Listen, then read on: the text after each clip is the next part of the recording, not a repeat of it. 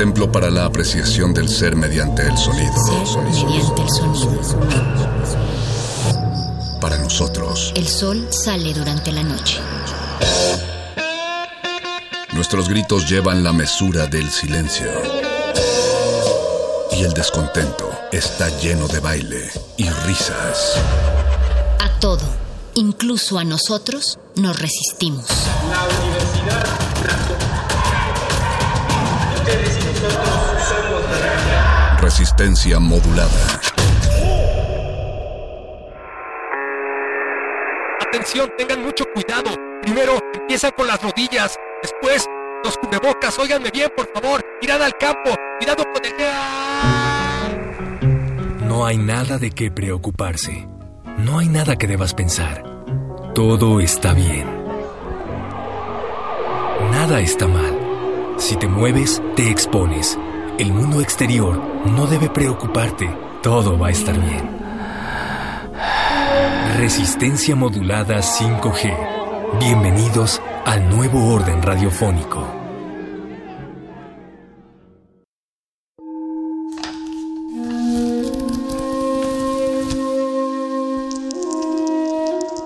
En este sótano la vida es como el Tetris. Si haces algo bien, desaparece. Pero tus errores se acumularán hasta hacerte perder.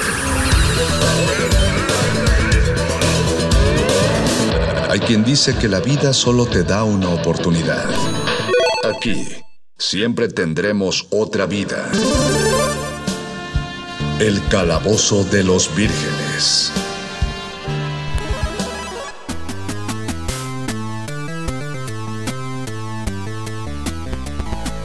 Bienvenidos, vírgenes, a otra ñoña edición de El Calabozo de los Vírgenes, el lugar más mohoso y húmedo de la radio dedicado a películas, a cómics, a manga, a anime, a juegos de rol y todas esas cosas que siempre nos gustaron, pero que teníamos a admitir por horror a hacernos acreedores a un calzón chino hace 20 años, pero que ahora genera mesas de análisis hasta en la Universidad Nacional Autónoma de México. En esta ocasión he tenido la osadía de apoderarme de estos micrófonos y a nombre del equipo del calabozo les deseo que estén teniendo una muy, muy feliz pandemia. Sigan sin salir de su casa, sigan extremando precauciones porque queremos reunirnos pronto aquí en vivo para platicar con todos ustedes. Mientras tanto, el resto de los miembros del calabozo siguen viendo maratones inacabables del tráiler de The Batman de Robert Pattinson, que se acaba de estrenar recientemente, así es que estarán muy ocupados en lo que resta de la semana y probablemente del año. Yo soy un perro sediento de metal, horror y ciencia ficción, y es por ello que esta noche les tenemos preparado este especial dedicado a artistas del cómic que también son metaleros, pero también a películas basadas en cómics, cuya influencia deriva del rock pesado y que tienen que ver en general con el rock pesado, porque resulta que aunque no lo crean, hay un 90% de posibilidades de que tu amigo el metalerillo sea un nerd de closet, o quién sabe, tal vez lo acepte abiertamente. Si eres uno de ellos, ve ahora a Twitter y dinos cuáles son los cómics y las películas más nerds que conozcas, pero también las más heavies. O escríbenos y dinos, no, maldita sea, quiero otro especial de soundtracks de Pixar como los que han estado haciendo, qué sé yo. Sea lo que sea, escriban y déjenos un bonito saludo ahí en redes sociales. Arroba R modulada en Twitter y en Facebook como Resistencia Modulada. Los acompañamos hasta las 9 de la noche y damos inicio a esta sesión con uno de los favoritos del calabozo. Se trata de El Caballero Oscuro, El Caballero de la Noche, La Venganza, como dice Robert Pattinson. Sí, estoy emocionado con la nueva película de Robert Pattinson. Recientemente DC, además del Snyder Cut, además de The Batman, ha anunciado la serie de cómics Dark Knights Death Metal, que es la continuación del exitoso Dark Knights Metal, se trata de un cómic muy raro. Dark Knights Metal es un cómic muy raro que no voy a tratar de explicar aquí porque nos llevaría varios programas. De hecho, los miembros del calabozo se encuentran planeando en este momento una serie de documentales acerca del análisis de la trama de Dark Knights Metal. No sabemos aún si verá la luz pronto Dark Knights Death Metal, pero estén pendientes. En resumidas cuentas, se trata de una saga en la que confluyen varios mundos del multiverso, y entre esos mundos se encuentra el multiverso oscuro, en el que peligrosas versiones de Bruce Wayne se han vuelto incontrolables. Lo mejor de esta saga es que sus autores, Scott Snyder, Greg Capullo, que también es conocido por ser uno de los mejores dibujantes de Spawn, han compartido en Spotify las playlists con las que se inspiran para crear esta saga, y entre los artistas que podemos encontrar en esas listas de reproducción están Pantera, Motorhead, pero algo aún mejor, han convocado a personalidades como María Brink de Indies Moment, a Chino Moreno de Deftones, a Brand Taylor de Mastodon a hacer música exclusiva para Dark Knights Metal. Sería genial que para la nueva saga llamada Dark Knights Death Metal llamen a bandas de Death Metal, así es que vayan ahora mismo al Twitter de DC Comics a exigir que llamen a verdaderas bandas de Death, porque en el promo están utilizando a Marilyn Manson y no es que tengamos nada en contra de Marilyn Manson, pero eso no es death metal. Vamos a escuchar Brief Exchange de Chino Moreno en exclusiva para la saga Dark Knights Metal y con esto inauguramos esta sesión del Calabozo de los Vírgenes. Todo lo metalero va aquí.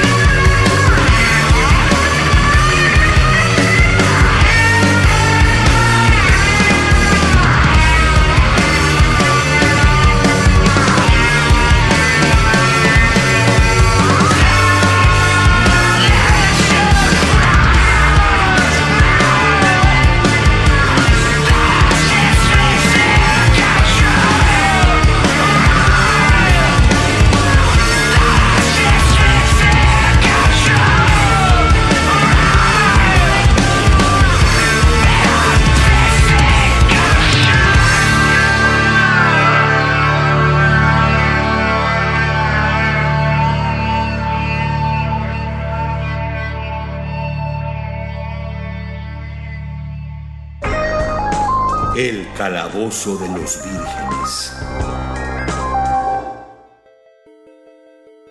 En 2011, el guitarrista y activista político de Prophets of Rage, más conocido por ser el guitarrista de Rage Against the Machine y Audioslave, Tom Morello, se asoció con Dark Horse Comics y con el artista Scott Hepburn para una serie de 12 libros sobre una prostituta callejera de 16 años que se convierte en una luchadora por la libertad en un futuro postapocalíptico. Mi objetivo para Orchid, así se llama la saga, era combinar el arco narrativo épico de historias como El Señor de los Anillos, Star Wars, The Stand o Tomb de Stephen King, pero inyectarle conciencia de clase, según Tom Morello para una entrevista a la revista Rolling Stone, también dijo que es algo que siempre pensó que faltaba en este tipo de historias, en donde siempre, dice, se lleva al rey de vuelta al trono, se lleva a la princesa de vuelta al castillo, y todos estos pobres siervos y campesinos siempre están siendo derribados en el campo de batalla para tratar de que ese rey o esa reina vuelvan a donde pertenecen. Ese elemento siempre me sonó hueco y eso se ha corregido en la historia de Orchid. Tom Morello, además de ser músico y ahora escritor de cómics, es doctor en ciencia política por la Universidad de Harvard y un férreo opositor de las políticas gubernamentales de Donald Trump. Ante los cuestionamientos y ataques que ha recibido en redes por parte de amigos de Trump, Tom Morello dice que uno no tiene que ser un graduado con honores de la Universidad de Harvard para reconocer la naturaleza poco ética e inhumana de esta administración pero, dice, resulta ser que soy un graduado con honores en ciencias políticas de Harvard, así es que les puedo confirmar esto. Para quienes no conozcan a Rage Against the Machine, bueno, pues la banda de Tom Morello es fundamental en la historia del rock. No solo han contribuido a la creación del new metal con bandas como Limp Bizkit, de lo cual dicen estar arrepentidos, sino que además su politización iba en serio. No únicamente han llamado al anarquismo y al comunismo en sus letras, sino que están comprometidos con causas como la Liga Antinazi, Rock for Choice, las luchas anticoloniales o sindicales, e incluso han organizado una campaña contra los talleres clandestinos de Guess, en donde por cierto Morelo fue detenido por la policía. Audioslave también fue la primera banda de rock en hacer un DVD en vivo en Cuba. Bueno, si conocen a otra banda que haya hecho un DVD en vivo en Cuba, háganoslo saber en redes sociales. Por el momento, les recordamos que transmitimos grabados y enviamos estas emisiones desde las profundidades más ñoñas y pútridas del calabozo. Pero eso no quiere decir que no los estemos leyendo en redes sociales, así es que escriban ya sus recomendaciones de metaleros nerds, rolas metaleras nerds o películas metaleras nerds. Guerrilla Radio The Rage Against the Machine. En este especial de Metaleros Nerds,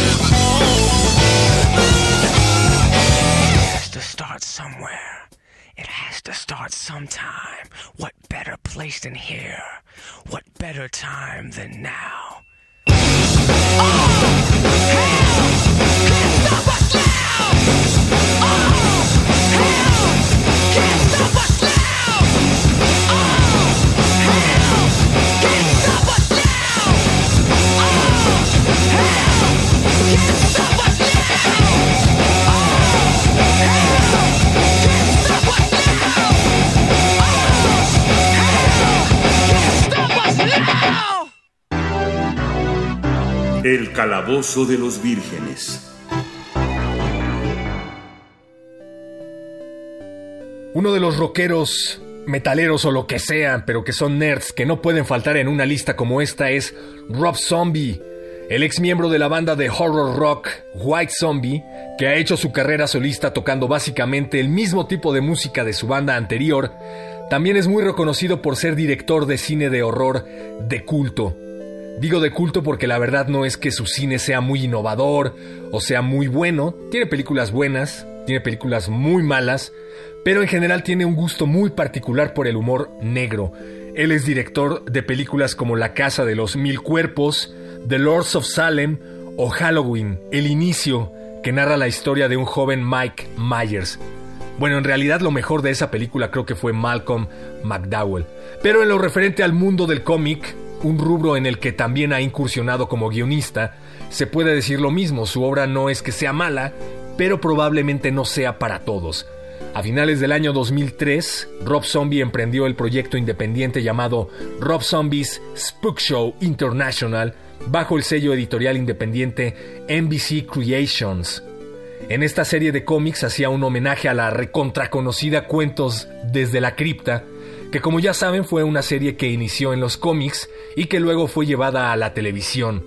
Rob Zombie también hizo la miniserie The Nail en el 2004 para el sello Dark Horse, también de género de horror por si tenían el pendiente, y en el 2010 escribió para la editorial Image Comics la serie ¿Qué le pasó al varón Von Schock?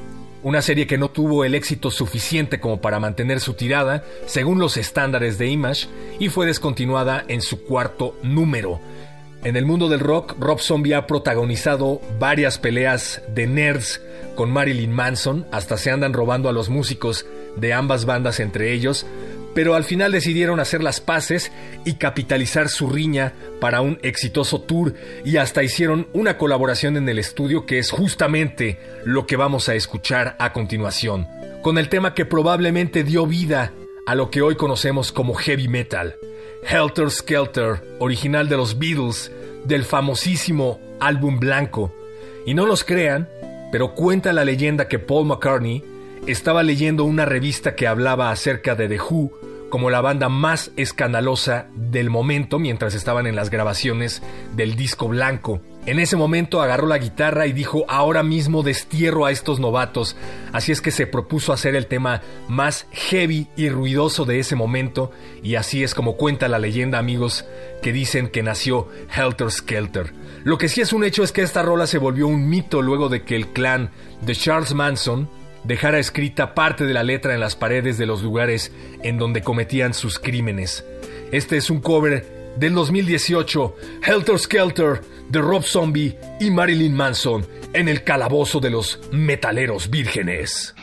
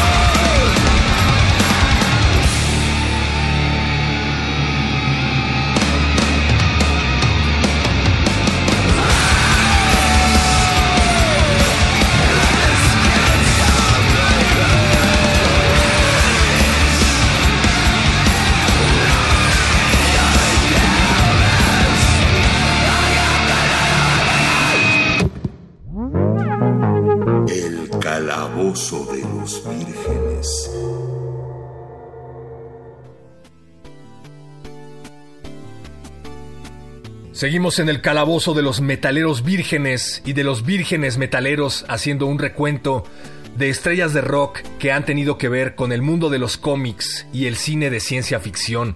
Y no hay forma de no mencionar a Kiss en una lista como esta. Sí, sí, la banda Kiss, ya saben, los de I Was Made for Loving You, Rock and Roll All Night, Detroit Rock City. Una banda muy fresa, pero sin duda muy influyente gracias a la cual rockeros como Dimebag Darrell, guitarrista de Pantera, o Dave Mustaine, frontman de la banda Megadeth, fundador de Metallica, o Chuck Schuldiner, frontman de la legendaria banda Death, agarraron una guitarra por primera vez. Gracias a Kiss, agarraron la guitarra por primera vez. Fue en 1977 que Kiss estaba en la cima del éxito, y como Gene Simmons ha sido siempre un gran fan de los cómics, la banda se acercó a Stan Lee, quien era el mejor creador de cómics de ese momento, para hacer su propia serie de cómics inspirada en ellos, evidentemente.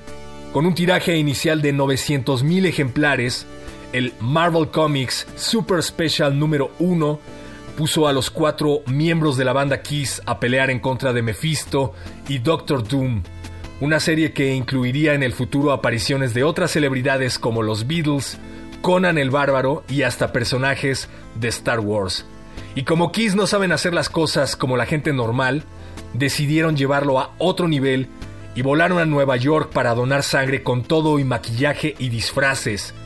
El 21 de febrero de 1977, en el Coliseo de Nassau, la sangre de los cuatro miembros de la banda fue extraída, conservada bajo refrigeración y entregada a la fábrica Borden Inc., en donde se mezcló con la tinta roja que se utilizó para la primera edición de esta serie de cómics.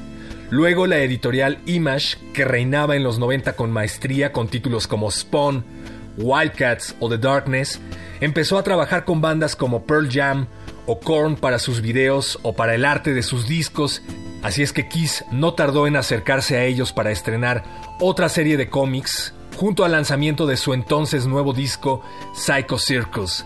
Se trata de una serie de cuentos de horror y de ciencia ficción sin continuidad entre sí que estaban súper oscuros, súper violentos, pero magistralmente escritos y dibujados. El disco la verdad no estuvo tan bueno, pero utilizando este pretexto vamos a escuchar War Machine de su disco Creatures of the Night de 1982, uno de los materiales más heavy de Kiss hasta la fecha y en el que colaboraron con Brian Adams. ¿Por qué? War Machine de Kiss. Y por favor, revisen la serie Psycho Circus. Si no les interesa el rock, pero sí son fans de los cómics, seguro que les va a gustar. Y si no, escriban, ya saben, al Twitter de Resistencia Modulada.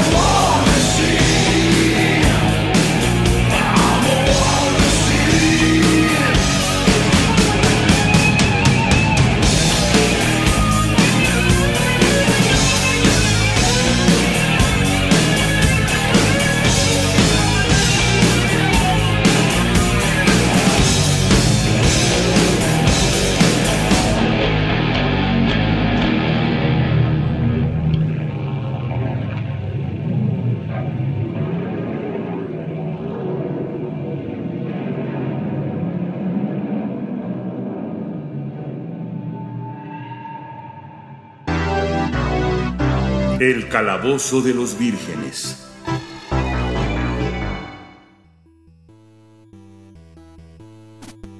La leyenda del thrash y guitarrista de Anthrax, Stormtroopers of Death y mil bandas más, Scott Ian, unió fuerzas con el artista Sam Kidd para una historia de venganza en dos partes con el personaje llamado Lobo, un cazarrecompensas alienígena que hizo su primera aparición en un número de 1983 de Omega Men de DC Comics. En Lobo, Highway to Hell, así se llama la historia de la que estamos hablando, el personaje principal se encuentra cara a cara con Satanás, con un Satanás muy gruñón por cierto.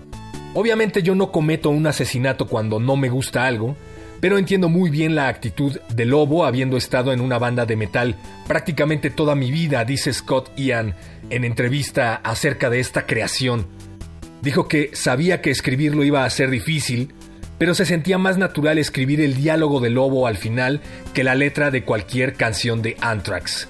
Scott Ian también es fan de The Walking Dead y de hecho participó como uno de los Walkers en la conocida serie de AMC.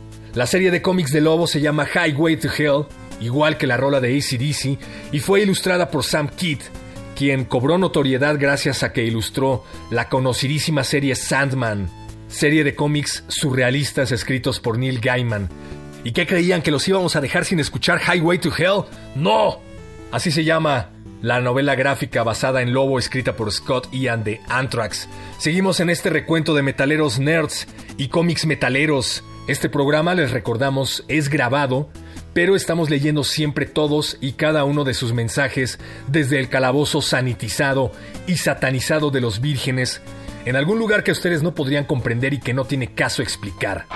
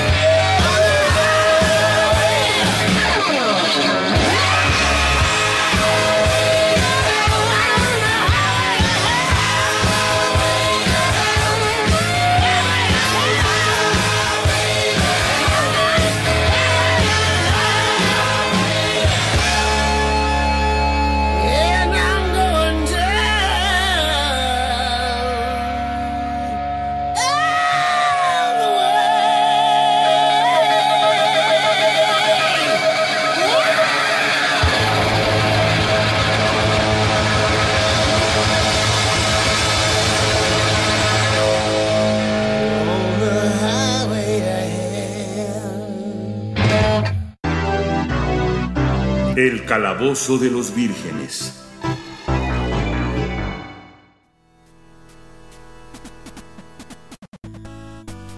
Seguimos en este recuento de metaleros nerds y cómics metaleros. Y el siguiente en la lista es Glenn Danzig, el clásico vocalista de los Misfits. Lanzó su propia compañía de cómics llamada Verotic en 1994, destinado a audiencias maduras, principalmente por su violencia y desnudez explícitas. La editorial ha lanzado varios títulos, incluidos Verónica, Satánica, Jaguar God, Dead Dealer y una historia llamada Grub Girl que fue adaptada para una película porno en el 2006. Desde su infancia, Glenn Danzig ha sido un ávido coleccionista de cómics y un fanático de las películas de horror, lo que expresa en su música y en sus publicaciones en Verotic. Pues ustedes revisen nada más el arte de los discos de Misfits y su mercancía. De hecho, ellos son los creadores del clásico logo de la banda punk, que seguramente has visto, y es una especie de zombie calavérico llamado The Fiend. Y bueno, además de que la mayoría de las letras de la banda y su propia imagen están basados en el cine y los cómics de horror de clase B. The Misfits combinó la voz armónica de Danzig con imágenes y letras de horror, creando un sonido más rápido y pesado que las bandas punk de la época, con influencias de los Ramones e influencias del rockabilly. En 1983, después de lanzar varios singles, tres álbumes y de ganar popularidad en el ambiente underground, The Misfits se disolvió debido a la creciente animosidad entre los miembros de la banda y la insatisfacción de Danzig con las habilidades musicales de sus compañeros. Se ve que es bien difícil ese señor, ¿verdad? Y bueno, fue que decidió hacer su proyecto solista llamado Danzig. Verótica, la película basada en el cómic de Danzig, fue estrenada a mediados de junio del 2019. Desde entonces la cinta ha sido mostrada en varios festivales underground de horror y aunque todavía no haya recibido una distribución masiva, sí que podemos decir que las primeras opiniones no son nada favorables, como buena película de horror clase B. Para que se hagan una idea, la crítica ha dicho cosas como que Danzig hace ver bueno a Rob Zombie. Vamos a escuchar de Glenn Danzig en IB, un cover satánico de Black Sabbath. Súbele y si tienes algún cómic de Glenn Danzig, tómale una foto y arróbanos en nuestras redes sociales. Seguimos en el calabozo de los vírgenes metalero.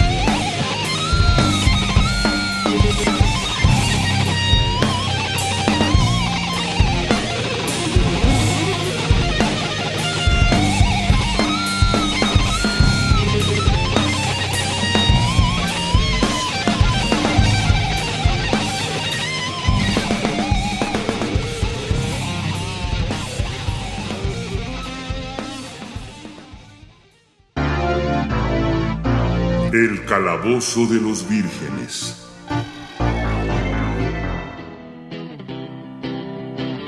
and the sky was made of amethyst. And all the stars are just like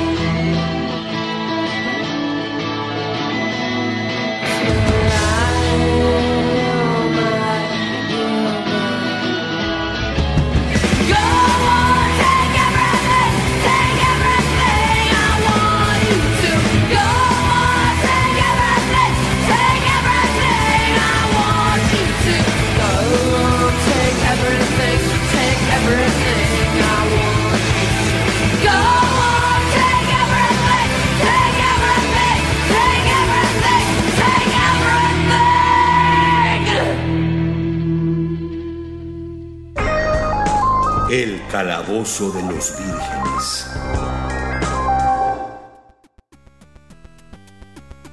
Eso fue Violet, el clásico grunge de Hole, la banda comandada por Courtney Love, quien entra a esta lista por ser la escritora de Princesa AI, un manga creado en conjunto por ella, por Ai Yasawa, Misajo Kujiradou y DJ Milky. Este manga fue publicado por Tokyo Pop y se cree que es una adaptación imprecisa de la vida de la propia Courtney Love. Ai despierta en un callejón de Tokio sin recordar nada. No sabe quién o qué es, ni de dónde viene, y lo único que tiene claro es que no debe separarse de una caja con forma de corazón y que alguien la persigue. Pero todo pasa por una razón, y su encuentro con Kent hace que Ai comience a investigar y de forma involuntaria termina haciendo lo que más le gusta, cantar. Si ustedes ubican este manga, por favor, háganoslo saber en nuestras redes sociales. Nosotros seguimos en este especial del Calabozo de los Vírgenes Metalero. Este programa, les recordamos, es grabado, pero estamos leyendo siempre todos y cada uno de sus mensajes desde el calabozo sanitizado y satanizado de los vírgenes, en algún lugar que ustedes no podrían comprender y que no tiene caso explicar. Seguimos la lista con Vincent Locke, un artista estadounidense del dibujo que comenzó a trabajar en 1986 ilustrando Dead World, un cómic de horror sobre zombies que pronto se volvería todo un éxito de ventas dentro de la escena underground. Su talento ilustrativo ha sido parte de cómics como The Sandman, American Freak, Batman, Witchcraft y también ha hecho ilustraciones para Weird Erótica. Hay que saber que Vincent Locke ganó mucha notoriedad con la creación de las violentas pinturas hechas en acuarela para ser utilizadas como portadas de los discos de la banda de death metal Cannibal Corpse. Las carátulas han sido censuradas en varios países por la brutalidad de sus imágenes. Para los que no estén familiarizados con las portadas de Cannibal Corpse, bueno, pues estas se caracterizan por tener a zombies descarnados o a zombies descarnando a otros zombies o a zombies a punto de descarnar a otros zombies y otras lindezas por el estilo. El disco de la banda del 2009, Evisceration Plague, viene acompañado de un cómic de 96 páginas de edición limitada dibujado en su totalidad por Vincent Locke. El cómic Evisceration Plague representa gráficamente una historia para cada canción del disco, si alguien posee uno de estos cómics de edición limitada de Cannibal Corpse y Vincent Locke, favor de hacer llegar una copia inmediatamente a Adolfo Prieto número 133 en la Colonia del Valle, a nombre de Héctor Castañeda y del Calabozo de los Vírgenes. Se los vamos a agradecer dedicándoles una bonita rola aquí en estas frecuencias. Esto es Cannibal Corpse con Evisceration Plague. Y con esto nos despedimos de este calabozo. Quédense en sintonía porque sigue resistencia modulada durante dos horas más. Y si quieren más especiales de heavy metal y cultura nerd, háganoslo saber en nuestras redes sociales. Sintonicen Metálisis todos los viernes, el espacio de resistencia modulada y Radio UNAM dedicado a la música más podrida. Yo soy un perro sediento de cómics, ciencia ficción, horror y heavy metal. Gracias. Buenas noches.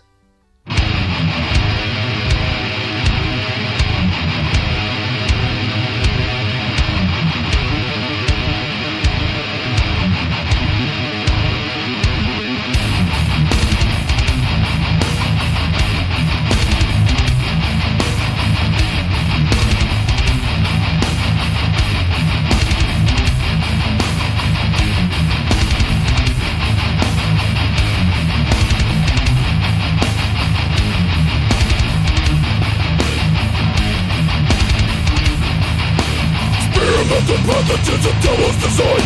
The dark side of science breathes a weapon of war. Contagious killing and eternal distress. Homicide or suicide will be the cause of death.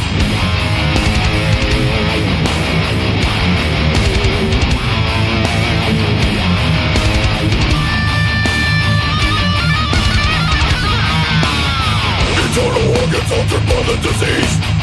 Your brain disabled by the constant pain Erratic actions lead my thoughts to the blade. I've lost control, I've lost control.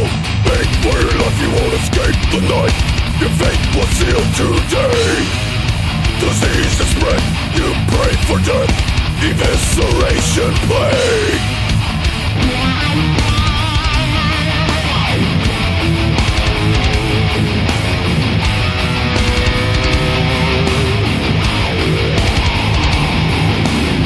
Stabbing compulsion overwhelms my mind.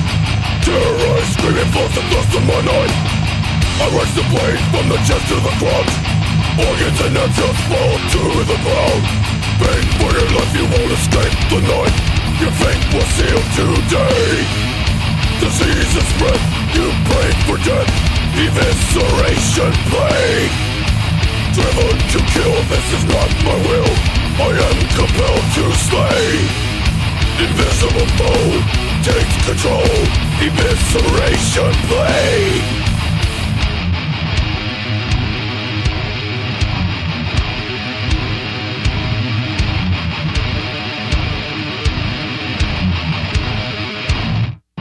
Unable to receive but with visible effect. Fear and disease causing outbreaks of violence. They tear themselves apart, overcovers the ground Torn forcefully from the abdomen. Intestines from the blood. Cannot escape my grip Surgical incisions give way to present carnage Delirium is taken hold till the moment is complete. Horror grips my mind. My angels are in my head. My angels are in my head. My angels are in my head ah!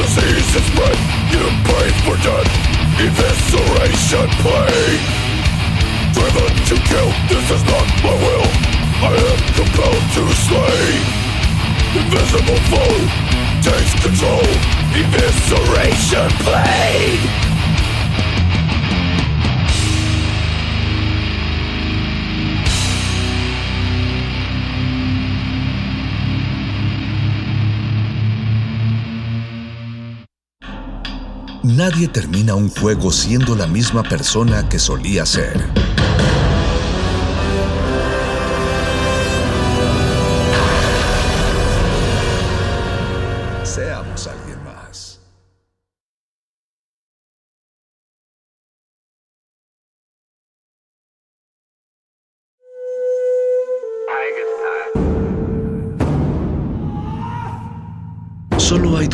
Excelentes para ver una película.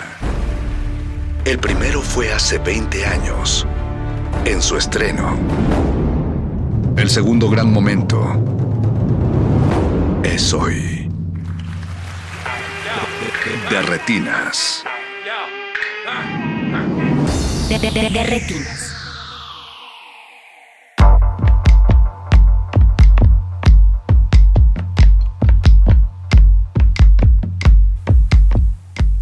Buenas noches y bienvenidos a su cabina cinematográfica. Esto es de Retinas y mi nombre es Rafael Paz. Si el reloj lo permite, vamos a hablar de cine hasta las 10 de la noche. Muchas gracias a los que nos están acompañando. Hoy hemos invitado a dos de nuestros festivales favoritos porque recibimos con alegría la noticia de que abrieron su convocatoria para tener una edición en este 2020. El primero de ellos es el Festival Internacional de Cine de los Cabos o el Cabos International Film Festival para nuestros amigos de la frontera norte.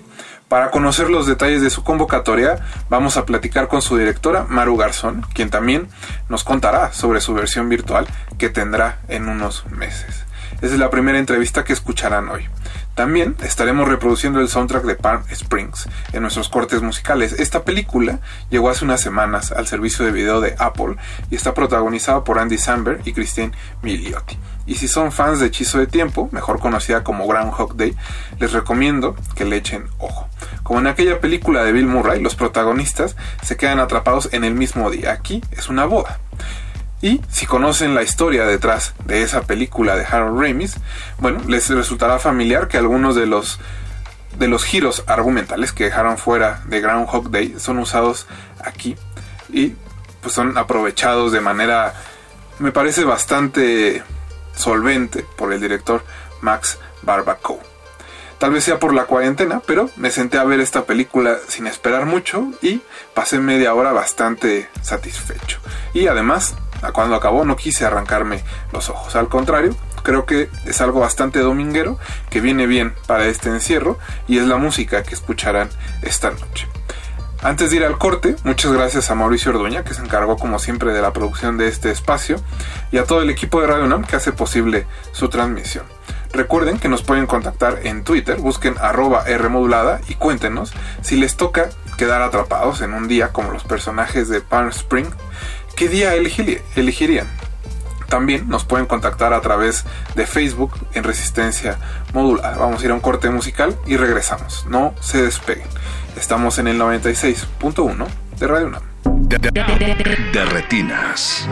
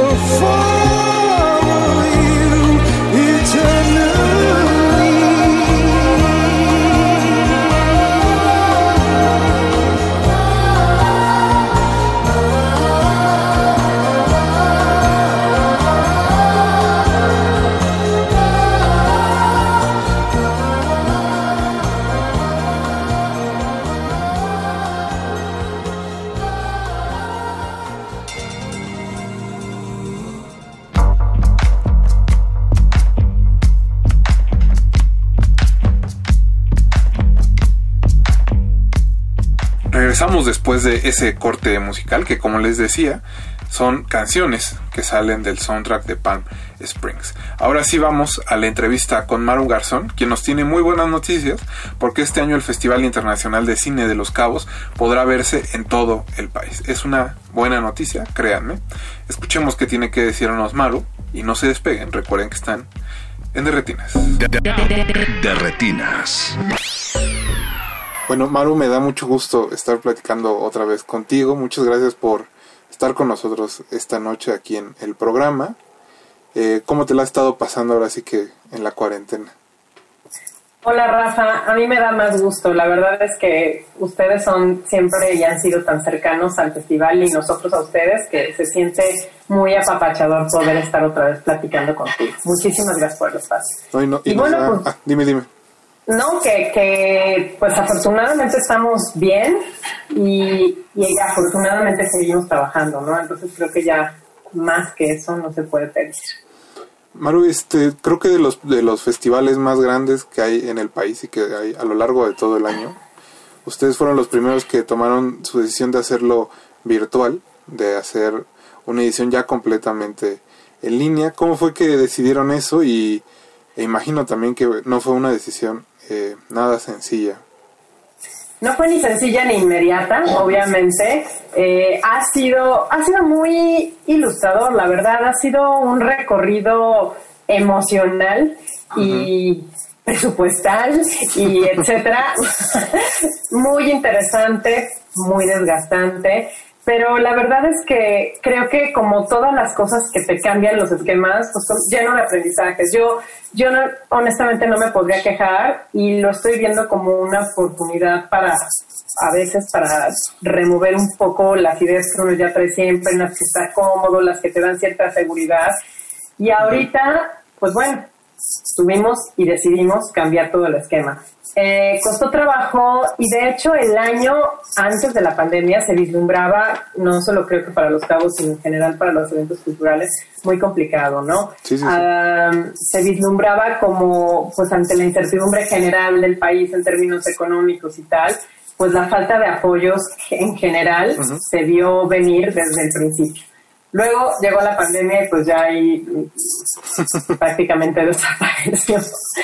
Entonces, este, creo que ese es otro de los de los componentes importantes para los cuales decidimos, por los cuales decidimos qué cosa eh, queríamos hacer, qué cosa podemos hacer y qué cosa nos parece la decisión más responsable en este momento, también en términos de seguridad sanitaria, ¿no? O sea, como todos esos eh, elementos los tomamos en cuenta para tomar la decisión.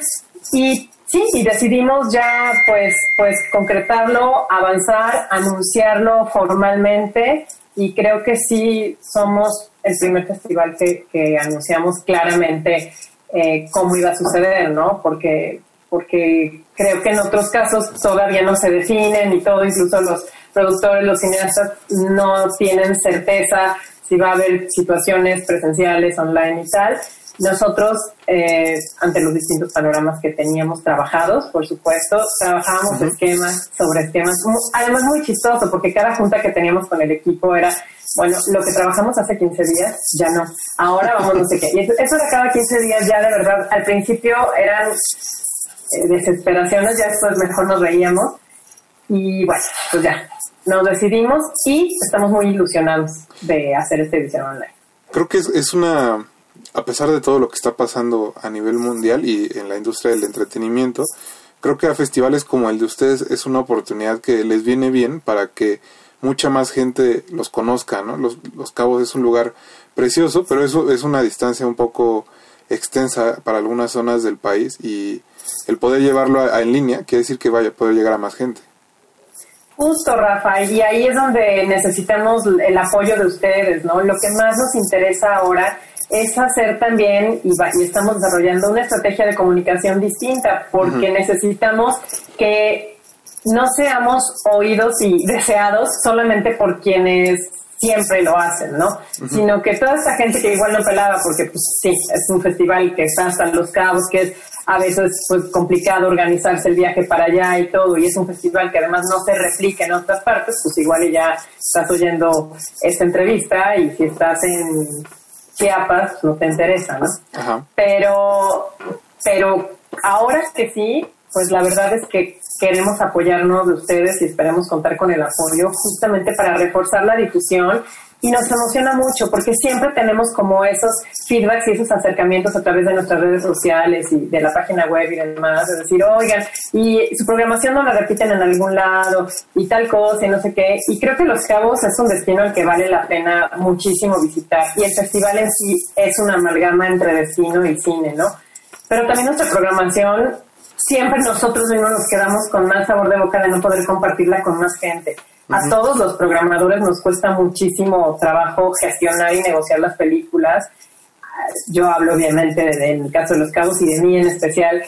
Tú sabes cómo me apasiono porque el programa quede condensado, me conoces muy bien. Sí, sí, sí. Híjole, y me da mucho coraje, Rafa, que de repente se quede solamente en quienes sí pueden ir y en la gente de los cabos, ¿no? Que digo, híjole, sí tenemos que pensar cómo replicar, cómo hacerlo, cómo compartirlo, porque vale tanto la pena y cuesta tanto trabajo lograrlo para que de repente se quede finalmente en un universo, pues, pues determinado por los límites de- territoriales, ¿no? La, la edición de este año va a ser del 11 al 19 de noviembre y tengo entendido que eh, podremos ver en línea las dos competencias principales del festival, que son las que han estado siempre. No, Ah, no. Rafa, es que es que está más padre, o sea, sí, claro que se va a poder ver en línea, pero es lo que te quería platicar. Ah, perfecto. Fíjate que, bueno, primero eh, mencionando las fechas que tú acabas de decir, si eres observador te darás cuenta que son más días de los que suelen ser, ¿no? Los Cabos normalmente dura cuatro días, ¿no? Porque, bueno, la inauguración es miércoles, pero en realidad es jueves, viernes, el sábado se clausura. Pero ahora lo que decidimos hacer junto con la decisión de hacerlo online también es la decisión de, a ver, no vamos a trasladar un evento físico a que lo veas en una pantalla y te asigures de cosas y no sepas ni por dónde. Entonces hemos estado y estamos diseñando eh, una manera en la que nosotros consideramos que quien quiera visitar el Festival de los Cabos este año pueda disfrutarlo completo, ¿no? En ese sentido, también, y para cuidar a las películas, porque también esta experiencia online, esta decisión de los productores, de los directores, de los agentes de ventas de decir, ok, va mi película, pues no está siendo fácil, por supuesto. Todavía nadie tenemos el hilo negro de qué queremos, de cómo viene el futuro, de si esto va a durar cuánto, de- ¿no? Entonces, nosotros en ese sentido queremos como solidarizarnos y ponernos en, en los pies de otros, entonces decir, a ver, ¿cómo me gustaría que, que fuera, que cuidaran mi película, ¿no? Entonces, redujimos el programa fílmico de 40 o 45 películas que son, ahora solamente presentaremos 15 y además extendimos los días. ¿Por qué? Vamos a tener como eje central de la programación la competencia Los Cabos, Rafa, que es la competencia que involucra a películas producidas o producidas por México, Estados Unidos y Canadá, como tú lo sabes. Entonces ya no va a haber otra competencia, las películas mexicanas se van a, a albergar en esta. Concentrar. Y esa, ah, exacto, y eso va a ser, es como la columna vertebral del festival, ¿no? Porque pues, finalmente siempre nuestra propuesta, es, son nuestras ganas de decir, vean a estos cineastas, estos cineastas tienen algo que decir, ¿no? Entonces, pues le queremos dar a cada película como una vida o un ciclo interno sólido para que puedan realmente ser vistas, para poderlas programar todas en horarios en los que el público en general pueda acceder y no tener como programación en, en horarios que algunos somos afortunados de que a lo mejor podemos acomodarnos, otros no, porque son horarios de trabajo, entonces queremos acomodar eso. Luego te dije 15 películas y la competencia es de 7, entonces el resto de las pelis van a ser un poco pues una película de inauguración y seguramente una de clausura y en el medio, pero siempre conectando, como ya sabes que a mí me gusta, eh, películas que quizá hablen a audiencias más amplias, como sucede normalmente con la programación. Y siempre, como habrás leído en nuestro comunicado, pues ahora eh, siguiendo como esta declaración del festival de decir, a ver, queremos realmente comprometernos con la reflexión de lo que esta situación mundial ha provocado, de lo que se ha revelado más, de lo que se ha evidenciado más, y por supuesto será pluritemática, pero sí queremos que haya un eje conductor como de, de reflexión y que por supuesto también involucre eh, los temas que siempre nos inquietan y queremos poner sobre la mesa, eh, la diversidad, la inclusión, eh, en los temas de la mujer, El medio ambiente. medio ambiente y demás, ¿no? O sea, sí nuestros ejes temáticos eh, confluyen en eso, pero siempre, pero por ejemplo, medio ambiente o terror o algo, quizá pueda haber películas de todos esos temas, ya no vamos a tener esas secciones este año porque va a ser como, como una sección general que desde distintos temas y distintos abordajes pueda estar proponiendo conversación y reflexión sobre cómo podemos como individuos mm, reimaginar o eh, reentender cómo habitar y cohabitar este mundo compartido, ¿no? Entonces, eh, pues eso nos entusiasma también mucho. Suena, suena bastante bien. Eh, Maru, también creo que todavía tenemos tiempo, más bien los radioescuchas que estén escuchando y quieran participar en el Festival de los Cabos todavía tienen tiempo de mandar sus películas y sus proyectos. Creo que tienen varias convocatorias abiertas. Exacto.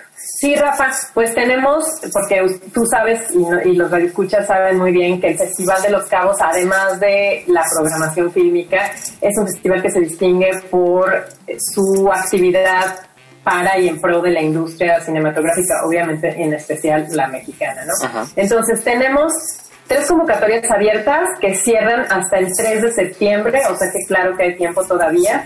Y ellas son la convocatoria para la competencia Los Cabos, películas terminadas, pero producidas o coproducidas por México, Estados Unidos y Canadá.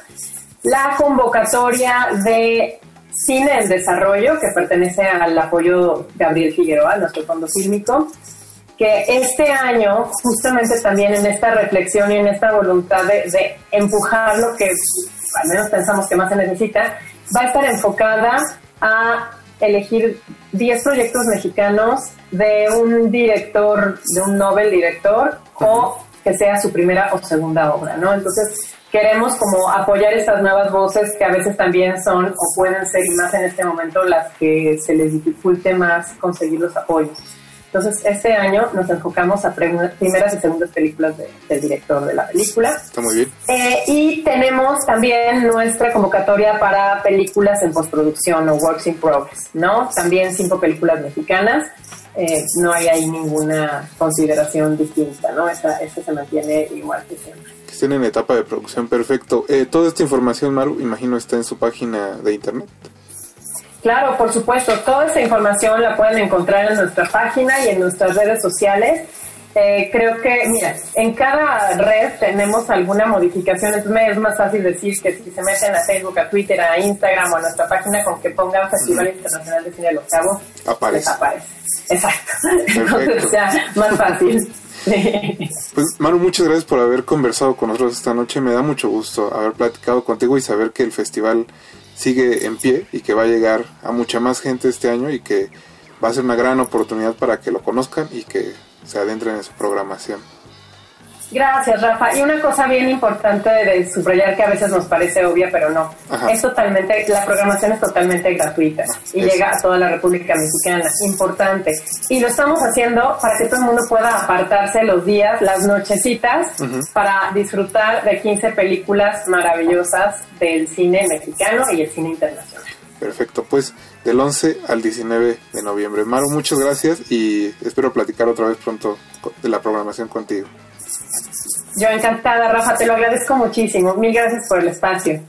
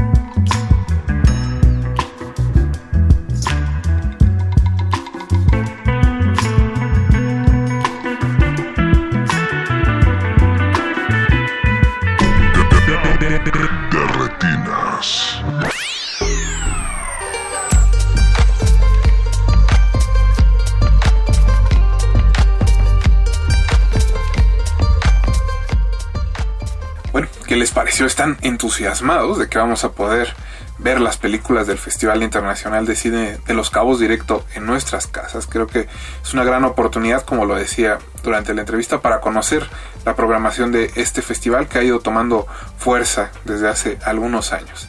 También les recuerdo que estamos escuchando el soundtrack de Palm, de Palm Springs y que las canciones que elegimos para esta noche son Forever and Ever de Demis Roussos, Augustin de Crooked Bean, Turn It On de Chester Moore II, Megatron Man de Patrick Cowley, Man Stupid Being de C.E. Rogie, Here and Now de Alan Power, No Other de Jim Clark, Cantina de los Stray Jackets, El Palomito de los Cadetes de Linare, Barracuda de John Cale y cerramos con The Brazilian de Genesis.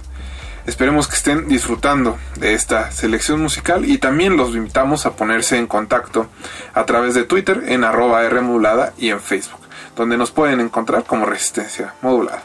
Cuéntenos, ¿vieron algo del Festival Macabro? Digo, acabó el domingo, así que seguramente le habrán dedicado al menos un par de horas a ver las películas. ¿Cuál fue su película favorita del festival? O si tuvieron alguna alguna película que no les haya gustado, también nos queremos enterar y queremos saber sus opiniones. Vamos a escuchar un poco más de música y regresamos con nuestra segunda entrevista de la noche. No se despeguen, están en Derretinas. De, retinas.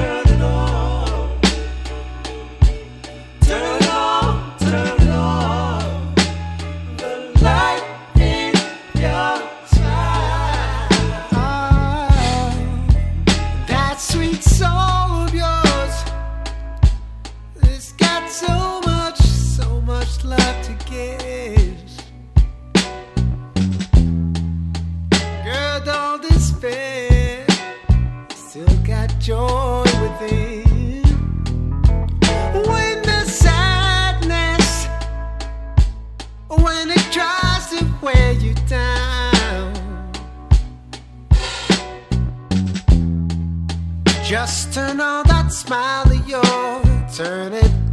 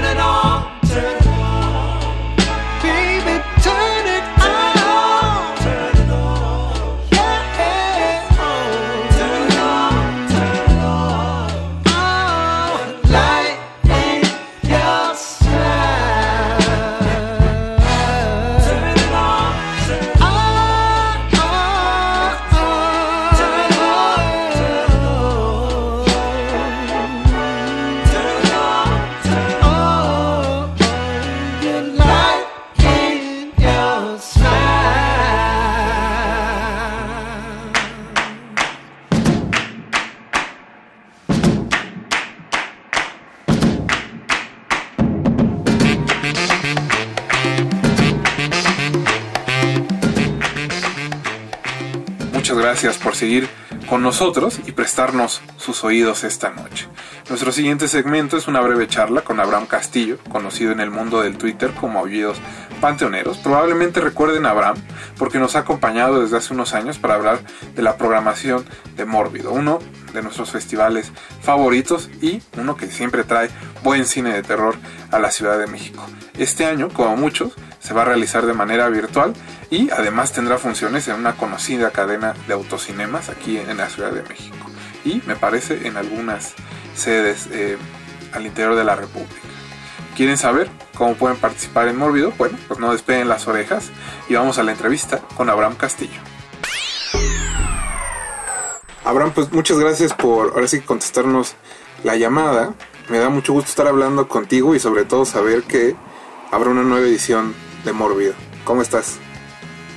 Hola Rafa, pues muy contento de estar contigo y con todos tus radioescuchas. Buenas noches.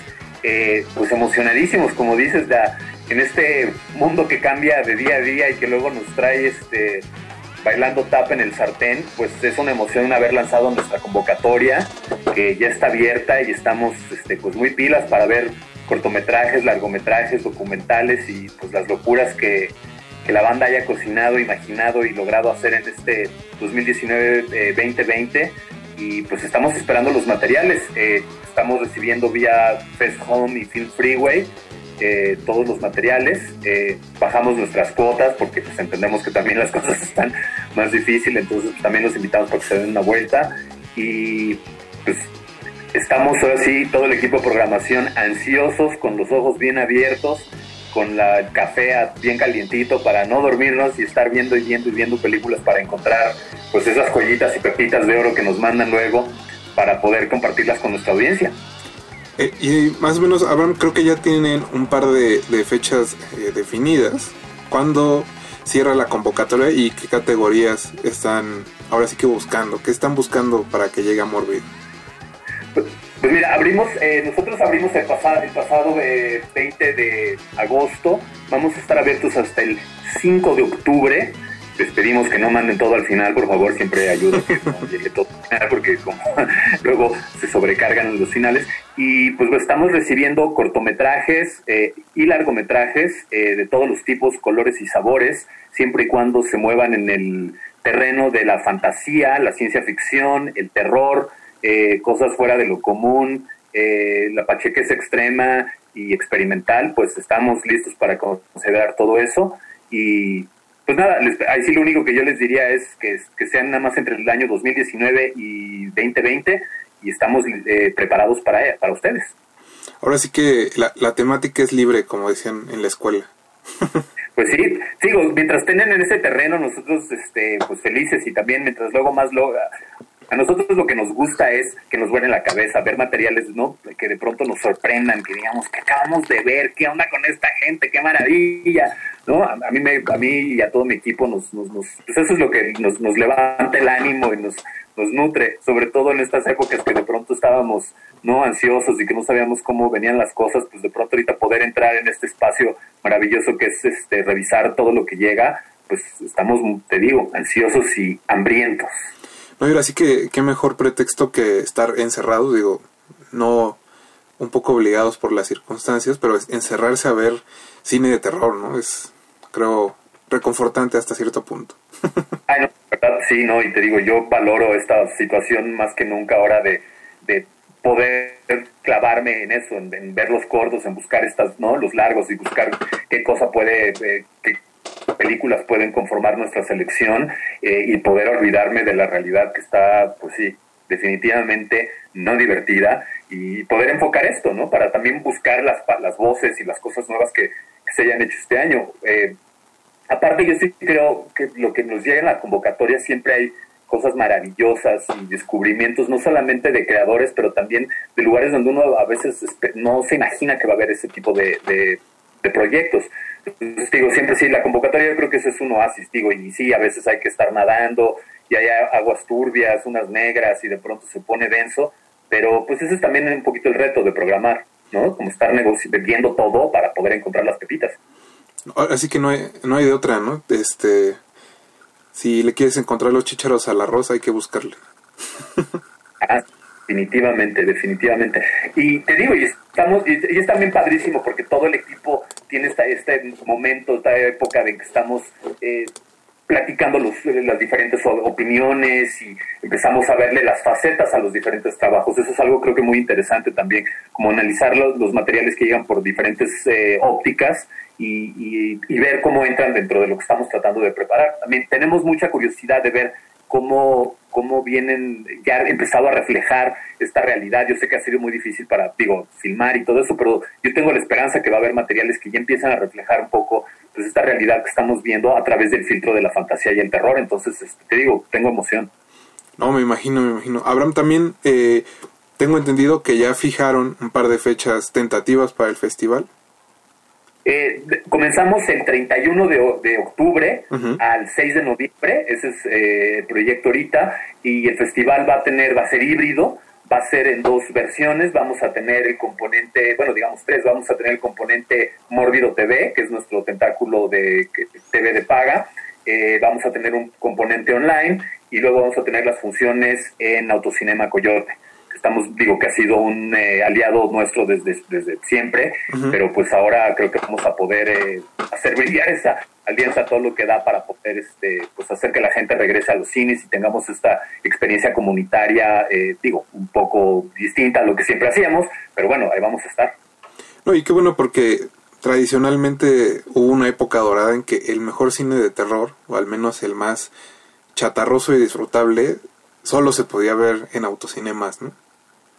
Sí, no, creo que creo que es, es, es muy curioso cómo este ahorita el futuro está teniendo definitivamente pinceladas de retro muy muy cabronas por esto de no de los que decías de los autocinemas. Y pues sí ver de estas este tipo de películas. Hay un par de películas que ya hemos visto y que nos han emocionado mucho que yo ya me las imaginé en un autocinema y gente saltando dentro de sus propios coches y echándose las palomitas encima o la Coca-Cola la sorpresa y el susto eh, pues nada sí nos sí nos trajo sonrisas al rostro de confesar.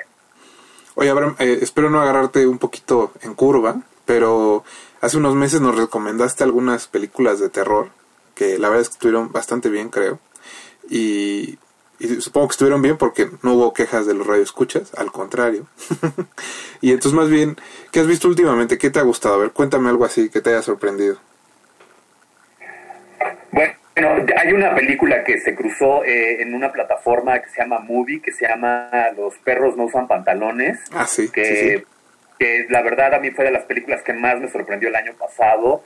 Es una historia de amor eh, muy distinta, con, mucho dolor, pero también con un corazón sotototote. Y para todos los que tenemos una relación extraña con el dolor, yo creo que nos, pues nada, se lo recomiendo ampliamente porque también nuestros hermanos finlandeses que ven el mundo con otra óptica, creo que le dieron al clavo ahí a todo lo que es eh, las relaciones sadomaso y de pronto la cómo usamos el dolor físico para esconder el dolor que sentimos en el alma. Entonces, bueno, eso yo creo que sería de las recomendaciones más amplias y que aparte está disponible ya ahí en, en, en Movie y, y, y fue una, digo, ahorita que está cambiando todo este rollo de la, cómo se distribuyen las películas, etcétera, eh, pues de pronto Movie trae una super programación y esa película ellos la están distribuyendo, no va a salir en cines, salió directamente ahí y pues, te digo, parte de estas cosas, creo que eso es pues, maravilloso.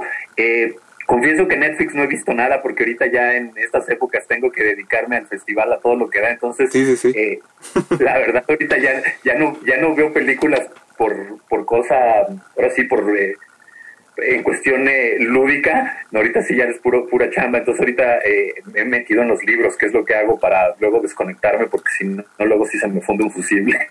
No, no, no, pero es, es una gran recomendación esta de, de los perros no usan pantalones, porque creo que a veces el terror cae en esto de, ir agregando cosas, ¿no? Como de tratar de agregar sorpresas para hacer la película atractiva.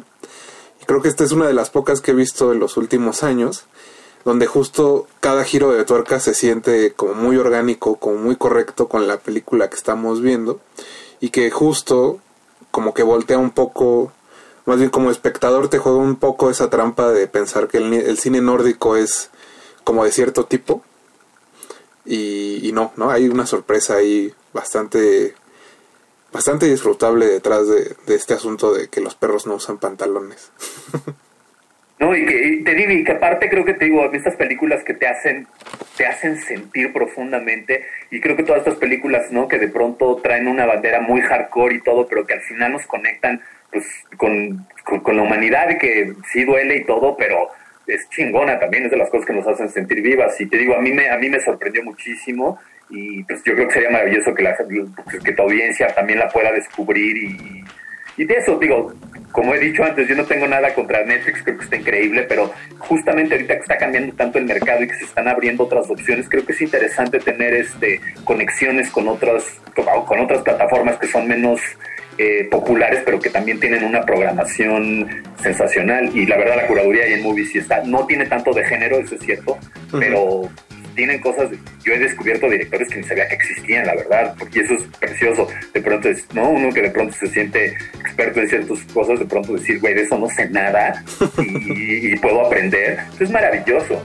Es- es- Eso es todo el chiste, estar aprendiendo todo el tiempo. Es que esta, esta aventura del cine en realidad nunca termina.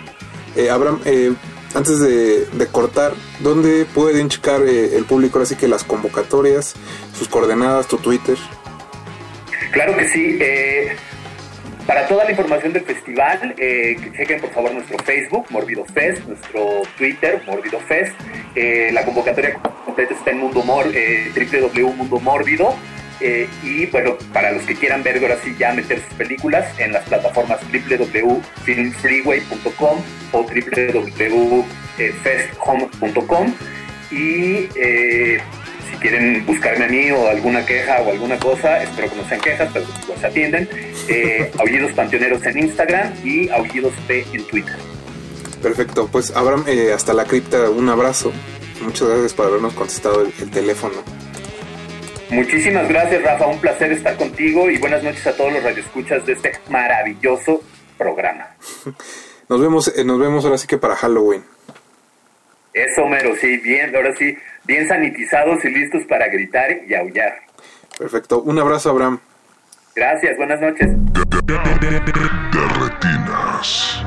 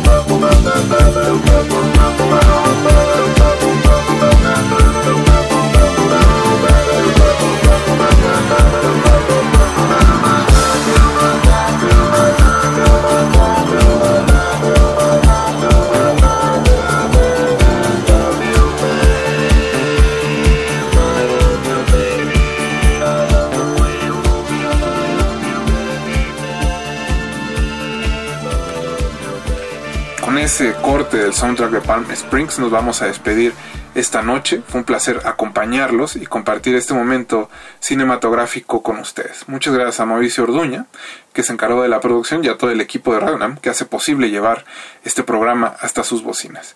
Antes de cerrar la transmisión, quiero aprovechar el espacio para mandarle un abrazo fraternal a Gaby Álvarez y a Roberto Fiesco, quienes hace 15 días despidieron a Cinesecuencias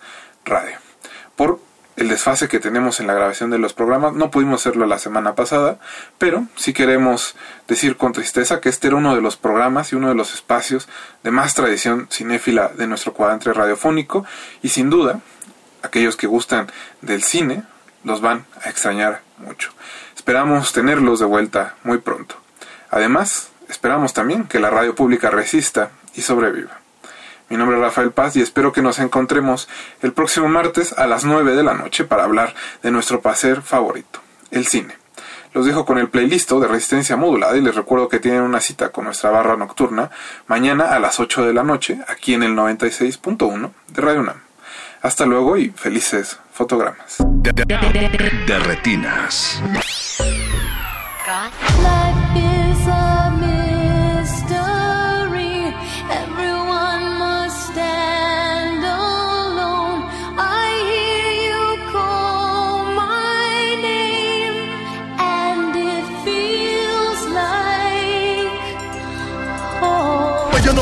With the yardies, hey. But you know fi f- with the yardies, hey. Dos, dos, tres, sí. Sound a bounce and the place a full up. Sexy girl and me can't get enough. Girl a pull on by that pillow. A murder when me step inna the club. Selector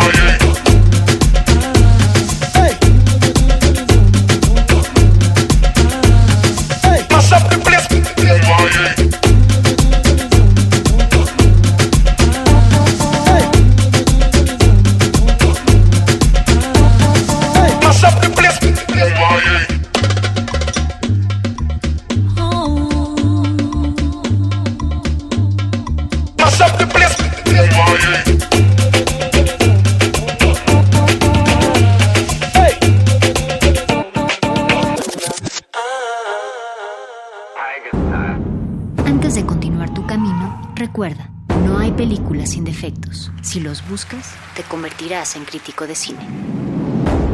De retinas.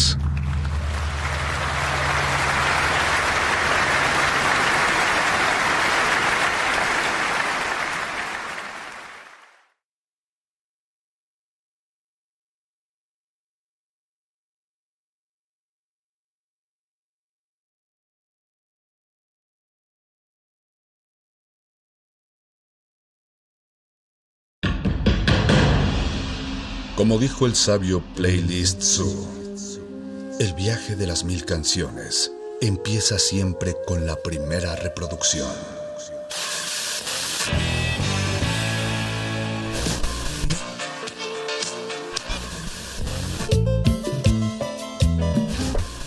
A continuación, un maestro te abrirá la puerta de su lista de reproducción. El resto va por tu cuenta. Play listo.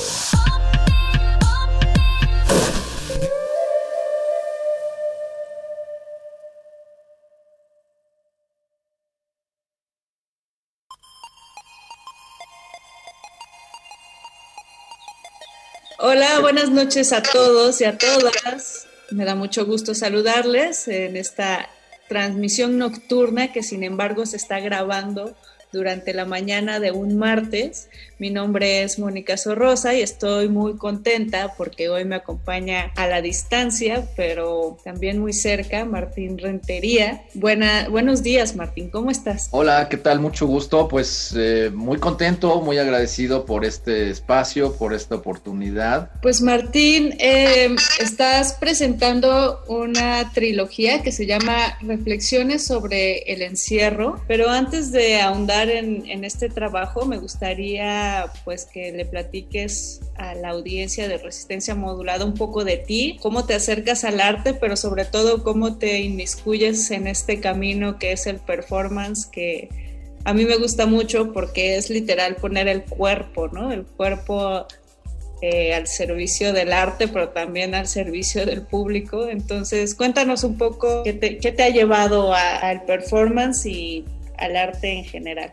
Yo siempre he estado como muy interesado en las artes plásticas, siempre he hecho pintura, escultura, me ha llamado mucho la experimentación. Toda la vida, desde, desde que tengo memoria, siempre me ha llamado muchísimo la experimentación. Y hace muchos años eh, empecé a hacer, hacer escultura para el cuerpo, porque pues yo siempre he considerado que el cuerpo eh, es una escultura viviente, una escultura en movimiento, y todos estos funcionamientos motrices tienen la tienen pues digamos la capacidad de extenderse no que esa era mi visión generar extensiones del cuerpo y crear estas esculturas como como como como como brazos como como órganos como partes del, del cuerpo humano que van como creciendo de manera eh, un tanto mecánica y con diversos materiales y crear eh, otras formas, otras formas a partir de, de- del cuerpo humano. Entonces empecé a crear todas estas eh, intervenciones y, ah, y alguna vez en un festival de performance que había en México, en el, en el- en el Museo de Exterés en los años 90, eh, yo siempre andaba cargando fotos de, de las piezas que hacía, andaba cargando fotos de eh, las modelos a las que había este, intervenido con mis, con mis esculturas y eh, se las regalé a, este, a un personaje que conocí y resulta que este personaje era eh, el director del Festival Internacional de Performance de, eh, de Eslovaquia. Y, as- y unos, unas semanas después me llegó una eh, carta, invitación, con un boleto de avión y, invitándome a participar en ese festival cuando yo en la vida había hecho performance, no sabía ni siquiera qué era el performance y no, pues no, no tenía planes de hacer performance en la vida, pero le pareció tan interesante o tan impactante mi trabajo que de alguna manera le resultó performático que me invitó a participar en su festival y así por primera vez en mi, en mi vida salí de este país, salí de México directo a Eslovaquia. Y así empecé mi carrera, así empecé, empecé a conocer, empecé a aprender realmente sobre la marcha, empecé a experimentar muchísimo. Entonces fue pues un, un, un parteaguas en, en, en, en el destino muy, muy, muy peculiar, muy curioso.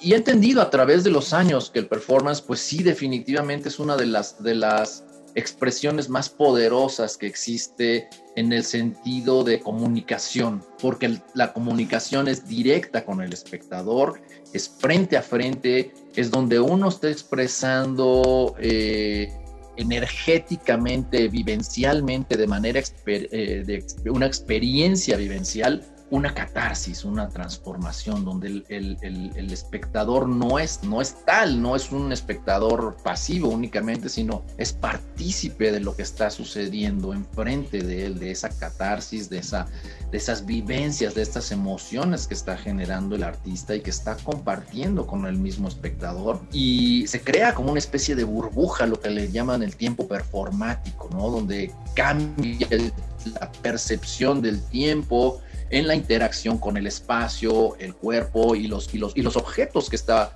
utilizando cada artista de, de- de- manera simbólica, de manera eh, metafórica, de manera conceptual.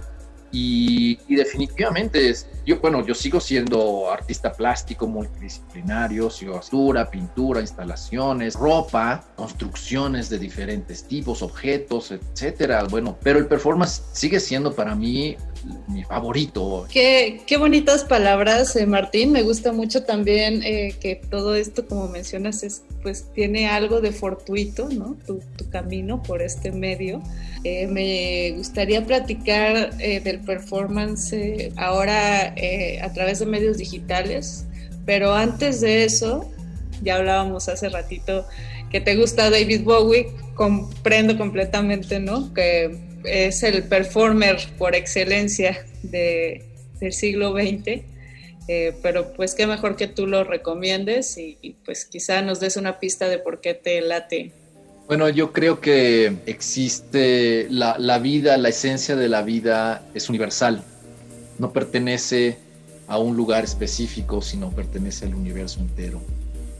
Creo que las personas, las esencias y las almas van renaciendo, van tomando los cuerpos y en, en, diferentes espacialidades, en diferentes lugares físicos, pero pueden estar viviendo en diferentes momentos de, de, su, de su, trayectoria, de su línea de espacio-tiempo, en, en, diferentes dimensiones, inclusive en diferentes espacios, en diferentes universos. Creo que hay grandes seres que estuvieron de visita aquí y vienen de trayectorias y infinitas, de trayectorias cósmicas de otras dimensiones, de otros planetas, de otras realidades, y, y vienen a tomar un cuerpo en este momento, en este espacio, en, en cualquier momento de este espacio físico que es esta dimensión en la que vivimos, este planeta en el que vivimos, pero pues pueden venir de cualquier eh, de cualquier constelación, de cualquier galaxia, de cualquier zona habitada, que hay cientos de miles de millones. Y, y, las almas así es una esencia, es una esencia que no tiene una raíz física, que no pertenece a un planeta específico, a una ciudad, a un país, a una nacionalidad específica, simplemente es, existe. Y de estos grandes, maravillosos seres cósmicos que viajan por el universo y por las constelaciones y por las galaxias y van renaciendo en diferentes circunstancias, en diferentes espacios físicos, es este maravilloso personaje con el que eh, eh, definitivamente nos tocó el grandísimo privilegio de, de, convivir, de convivir, digamos, en el mismo planeta, ¿no? En la misma realidad, en el mismo, en los mismos tiempos y todo este universo de imaginación y esta posibilidad del ser camaleón y el ser eh, cósmico y el, el, gran extraterrestre por excelencia eh, viviendo en un cuerpo humano y en este, en este plano terrestre. Es alguien con quien siento gran eh, afinidad, donde siento que esa libertad pues la tenemos que compartir todos, ¿no? De crear y de seguir nuestras fantasías y nuestros sueños e ilusiones al máximo. Eh, con ustedes, Life on Mars de David Bowie. Ley listo. It's a god awful small affair to the girl with the mousy hair, but her mommy is yelling no and her daddy has told her to go. But her friend is nowhere to be seen. Now she walks through her sunken dream to the seat with the clearest view. and she's hooked to the silver screen. But the film is a sad thing for, for she's lived it ten times or more. She could spit in the eyes of fools. If they ask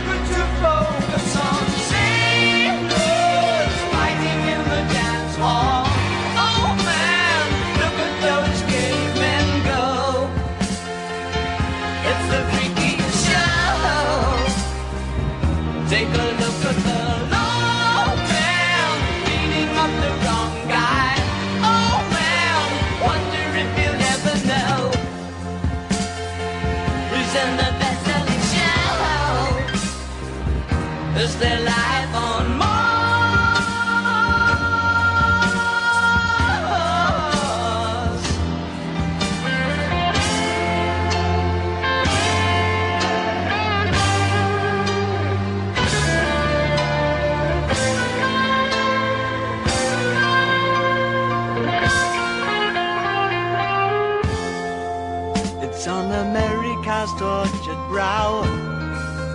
Mickey Mouse has grown up a cow.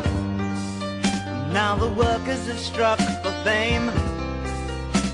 Cause Lennon's on sale again. See the mice in their million hordes. From Ibiza to the Norfolk Broads. Rule Britannia is out of bounds.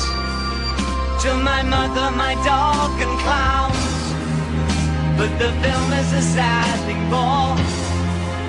Cause I wrote it ten times or more. It's about to be writ again. As I ask you to focus on sailors fighting in the dance hall. Oh man, look at those cavemen go. It's the freakiest show. Take a look at the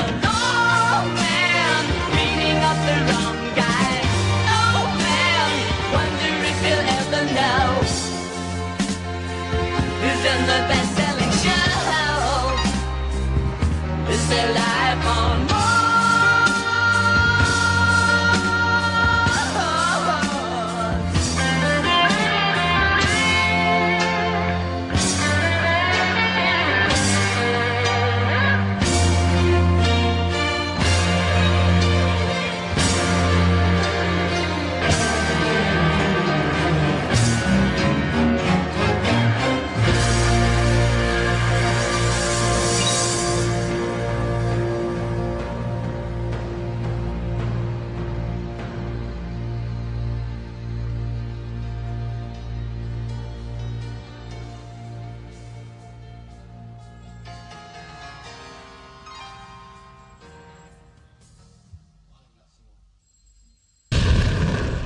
Listo.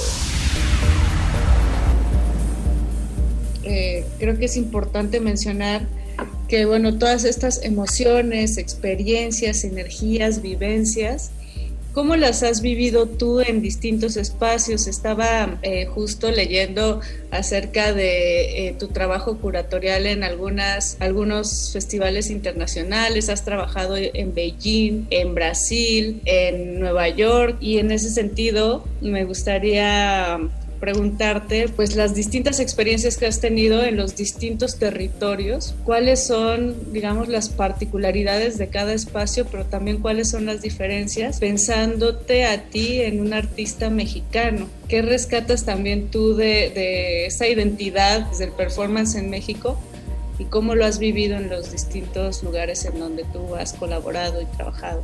Esta, eh, esta, este camino, estas experiencias que pues uno va adquiriendo a través del- de, la marcha son increíblemente ricas en aprendizaje y en, fortalecer y crear una visión más global de lo que, de lo que somos como, como personas. Eh, mi periodo más largo, digamos, de trabajo como, como artista curador en un festival fue en, en, en- en la ciudad de Beijing, en en el festival Open International Performance Art uh, Festival. Iba invitado únicamente como artista para pues, presentar mi obra, como en muchos otros países. Yo fui, presenté mi pieza, pues al director del festival de Beijing, al di- director del festival de Open, que se llama Chen Jing, le pareció buena idea que yo fuera el nuevo curador de su festival, pero nunca me lo preguntó ni me dijo nada, simplemente él pensó, "Ah, es una buena idea, ok, y decidió que yo ya era el nuevo curador de su festival, por lo cual nunca me recogieron el día que yo tenía que llevar, que llegar al aeropuerto y tomar mi vuelo de regreso a México. Ese mismo día en la tarde yo estaba pues completamente desconcertado, no sabía qué había pasado, estábamos muy lejos del aeropuerto, no sabía, nunca supe si tomar un taxi, qué hacer, seguir esperando, total que se fue el vuelo. Y él llegó en la tarde diciendo, ay, hola, ¿qué tal? ¿Cómo estás? En, chino, obviamente, no hablaba una gran palabra de, inglés. Entonces, pues ahí todo era como medio por tradu- traductores. Yo, pues así, eh, como completamente confundido, ¿qué está pasando? Ya perdí mi vuelo, ¿qué va a pasar? ¿Cómo regreso a mi país? Me dice, no, pues tú estás bien aquí, aquí vas, tienes dónde vivir, tienes que comer, tienes un sueldo, ya tienes un empleo. Y decidió que me quedara a vivir en China. Mucho pensarlo, dije, bueno, el destino, yo creo mucho en el destino, creo mucho en las señales de la vida, creo mucho en el cosmos, en el universo, creo mucho que hay que tener los ojos muy abiertos a las señales que te va poniendo la vida enfrente y fluir con ellas. A partir de entonces tuve la oportunidad de, pues, de curar el festival, la edición del festival más grande de performance en la historia, donde invitamos en el 2000, 2009, que fue el, el décimo aniversario del- de este festival Open International Performance Art Festival. Llevé muchos artistas mexicanos y todo el tiempo que estuve allá como curador, pues promoví, promoví muchísimo el arte mexicano, llevé a muchos artistas, sobre todo de performance, y ya de ahí he ido generando estas secuelas, he tenido más invitaciones a, a- a tanto Brasil como Nueva York, como en Venecia, etcétera y han sido como secuelas finalmente de los de los eh, experiencias que tuve en esos años en Beijing.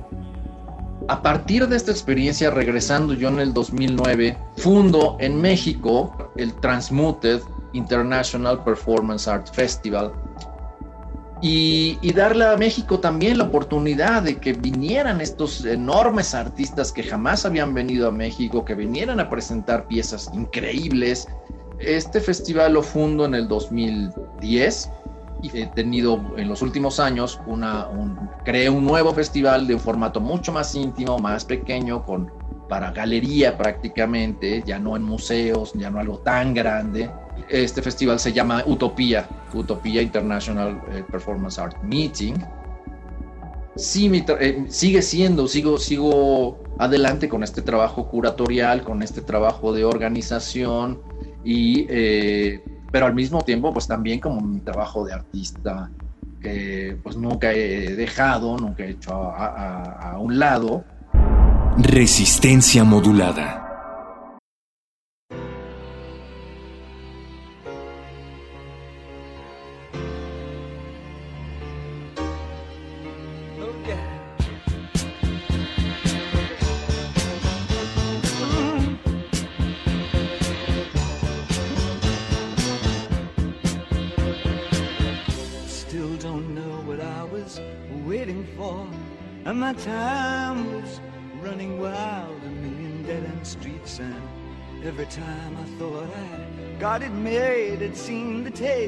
Was not so sweet. So I turned myself to face me. But I've never caught a glimpse how the others must see the faker. I'm much too fast to take that test. Changes. Turn and face the strain. Changes. You wanna be a richer man.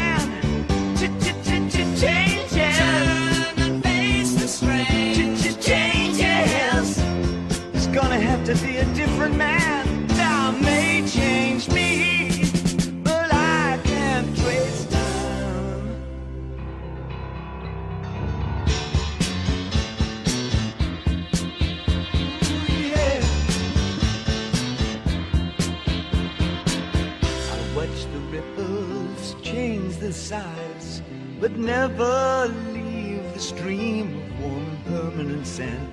So the days float through my eyes, but still the days seem the same. And these children that you spit on as they try to change their worlds are immune to your consultations. They're quite aware of what they're going through. Changes. Turn and face the strange. Changes. Don't tell them to grow up uh, out of it. Changes. Turn and face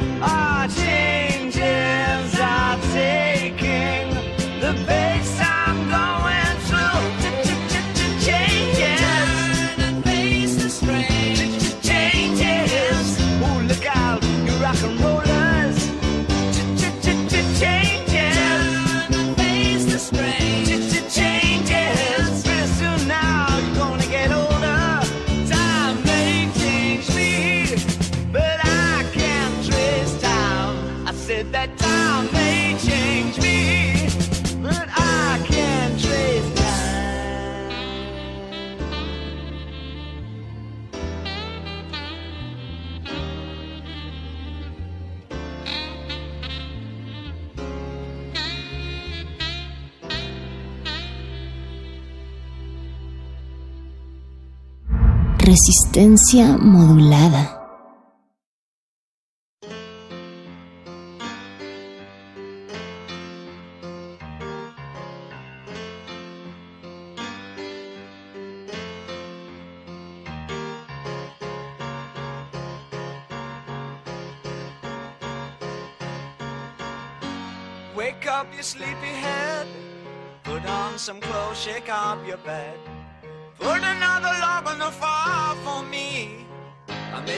Breakfast and coffee.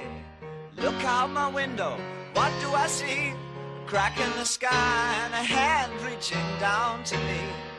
All the nightmares came today. And it looks as though they're here to stay.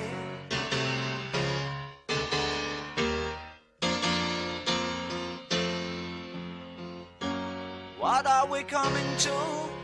No room for me, no fun for you. Think about a world to come where the books were found by the golden ones, written in pain, written in all by a puzzle man who questioned what we were here for. All the strangers came today, and it looks as though they're here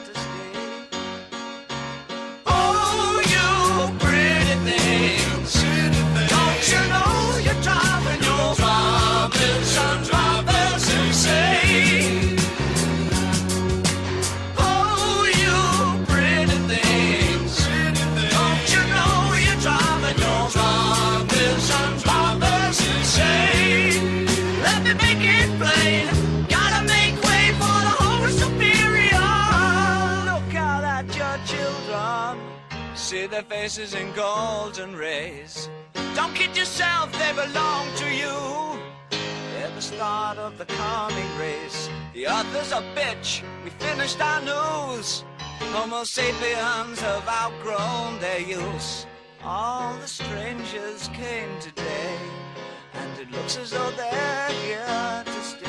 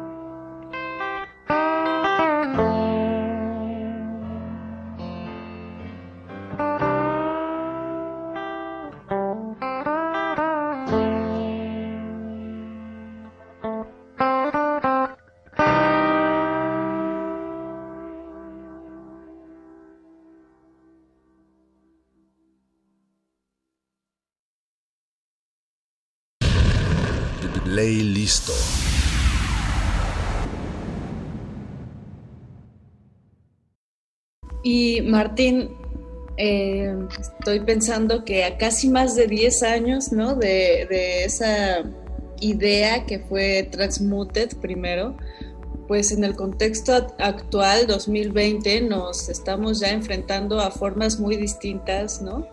De la gestión, de la presentación y también de la misma creación artística, ¿no? Es decir, eh, pues del confinamiento ha pegado muchísimo, no solamente, eh, digamos, a, nivel salud, sino también a nivel emocional y creo que ha sido pues el detonante de muchísimos pensamientos, algunos que a lo mejor han, han tenido un bloqueo, ¿no?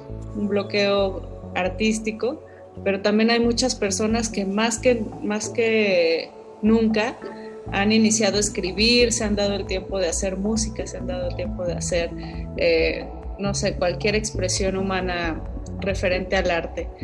Pero eh, también se ha comenzado a expandir esta idea de ver las redes sociales como galerías, es decir, hemos transmutado a- justo hablando de transmuted, ¿no? Hemos transmutado también a algo que ya venía sucediendo, que era la exposición de, obras de arte en, en redes sociales, pero me parece que en el contexto de la pandemia adquieren pues otro significado.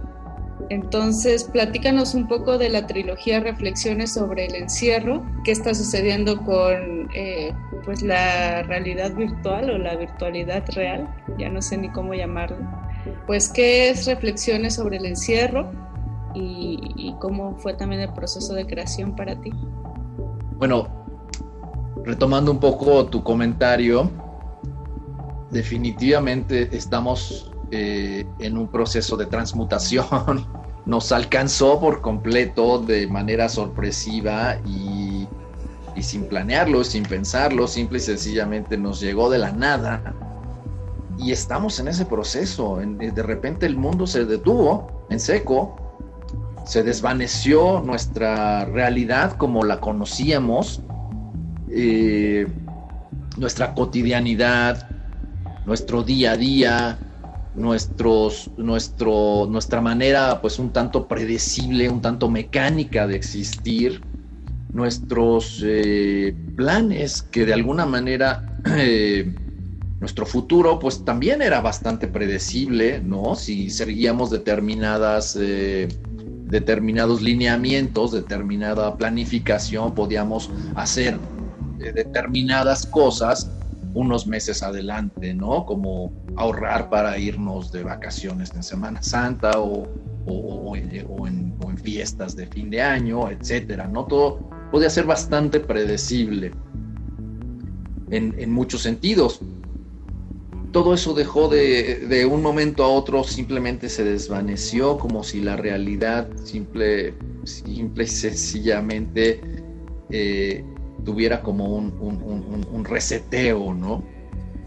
Y nos quedamos sin futuro y todos estos meses de encierro han sido bajo esa, bajo esa percepción, bajo esa sensación eh, de absoluta, total y absoluta incertidumbre sobre, el, sobre la temporalidad. Nadie en realidad terminamos de entender o de comprender de dónde vino, cómo vino, hacia dónde va, cuál es la, el, el, motivo, cuáles son las, las eh, objetivos de toda esta, eh, de toda esta locura, de toda esta situación que aparentemente es únicamente es una cuestión sanitaria de un virus, etcétera, etcétera, pero hay muchos millones de aristas y asegúnes y posibilidades y versiones y verdades y, y, verdades a medias y teorías, etcétera, sobre la conspiración y sobre tantas, tan, tantísimas subramificaciones que se generan a, a, a partir de este encierro, de esta realidad donde estamos encerrados y, qué nos llevó, qué nos trajo a este encierro durante tantos y tantos eh, meses, ¿no? A mí me parece increíblemente rica, o sea, es de verdad es que es un evento histórico, es como estar eh, viviendo pues una transición eh, de la humanidad hacia otros niveles de percepción. Y, y lo, que, lo que hemos vivido, digamos, físicamente, creo que también todas estas, eh, estas ideas, todas estas imágenes que están rodeando nuestra, esta burbuja que nos, en la cual estamos en, encerrados en nuestro espacio personal, eh, pero todo lo que ha ocasionado eso me parece que es de una, de una infinita riqueza a nivel interpretativo, a nivel inspiracional. Eh, tanto miedo, tanto terror, tanta inseguridad, eh, tanto temor, eh, al mismo tiempo el, el, el vernos forzados a convivir con nosotros mismos el vernos forzados a convivir con nuestro espacio, el vernos forzados a convivir con nuestros objetos de manera tan intensa durante tanto tiempo, eh, en, un, en, un, en, una especie de arresto domiciliario. Creo que todo eso ha generado pues una serie de percepciones y de distorsiones y, de eh, nos ha empujado psicológicamente a, tener muchos cambios y muchas transformaciones y cada quien pues lo ha hecho de manera muy distinta. Hay mucha gente que definitivamente ha entrado en desesperación, en depresiones, en ansiedad, en crisis, en, frustración, en, en enorme enojo, etcétera, etcétera que cayó completamente de sorpresa y pues simplemente hubo que asimilarlo como se pudiera, sin ningún tipo de preparación ni mucho menos. Cada quien hizo lo que pudo, como pudo, para asimilar ese, esa imposición de alguna forma, por decirlo de alguna manera.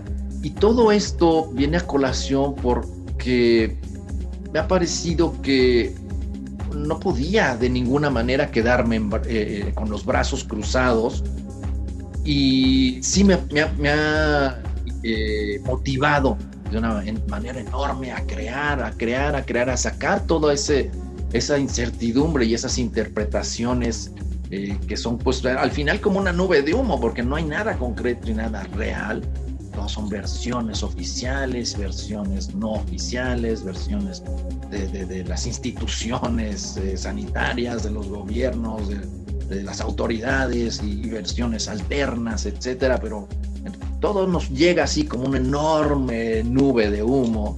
Todo esto me ha llevado a, interpretarlo, ¿no? A interpretarlo, convertirme como una especie de prisma donde entra toda esta locura por un lado y sale por el otro lado a, a manera de, de, de, de, creación, de creación plástica, de creación artística y de intuición también, porque eh, en realidad muchas de las cosas he intentado no planearlas, no diseñarlas, sino simplemente dejar que fluya toda esa, toda esa energía, todas esa, esas, esas ideas, toda esa información y, que las manos solas a través de la intuición sean las que vayan creando estas piezas que, que son pues más que todo una interpretación eh, de concepto.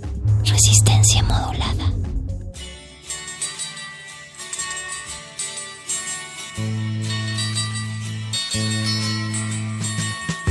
Will you stay in a lover's story?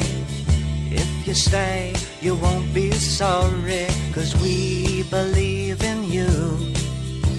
Soon you'll grow, so take a chance with a couple of kooks hung up on romancing. Will you stay in a lover's story? If you stay, you won't be sorry, cause we believe. Soon you'll grow, so take a chance with a couple of kooks hung up on romancing.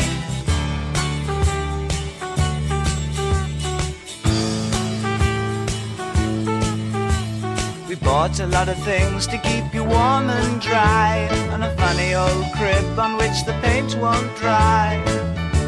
I bought you a pair of shoes, a trumpet you can blow, and a book of rules of what to say to people when they pick on you. Cause if you stay with us, you're gonna be pretty cookie too. Will you stay in a lover's story? If you stay, you won't be sorry, cause we believe in you. Soon you'll grow, so take a chance with a couple of kooks hung up on romancing.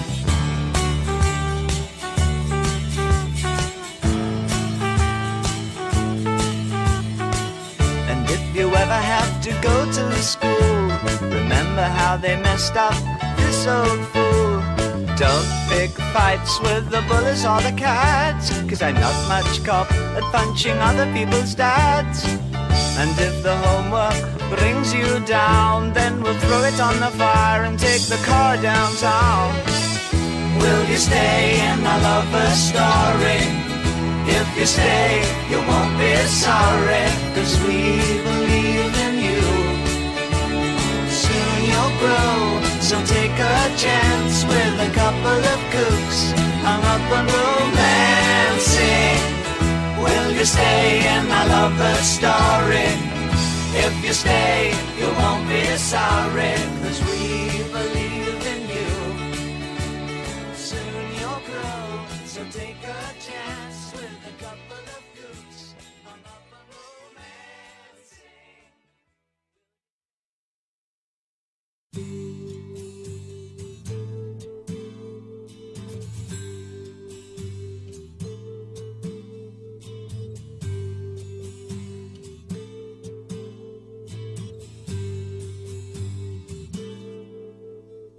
I'm closer to the golden dawn, immersed in Crowler's uniform of imagery.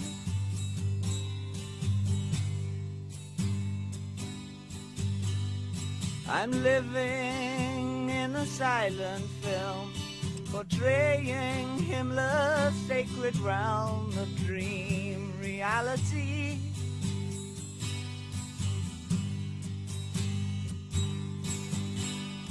I'm frightened by the total goal, drawing to the ragged hole, and I ain't got the power anymore. No, I ain't got the power anymore.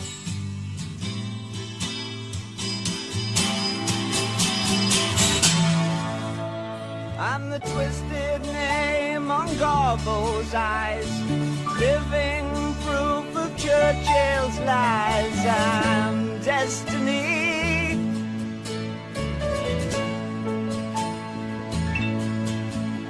I'm torn between the light and dark, where others see their target, divine symmetry.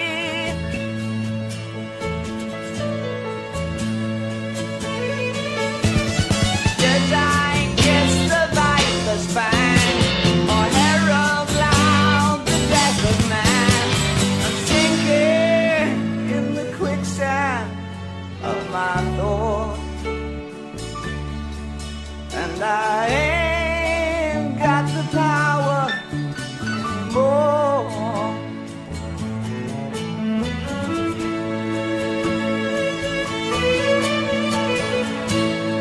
Don't believe in yourself.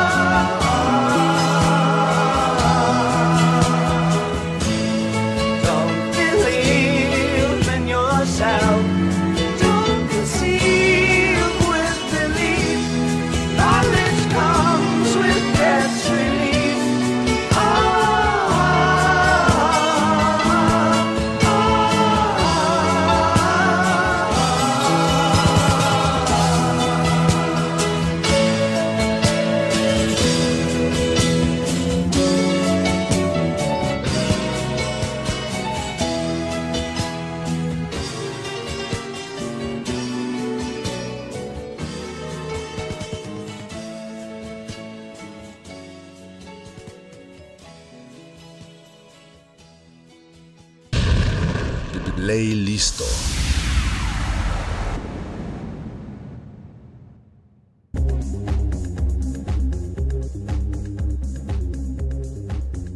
Una de las, de las cosas que me ha, me ha llamado mucho la atención ha sido el tema de los cubrebocas.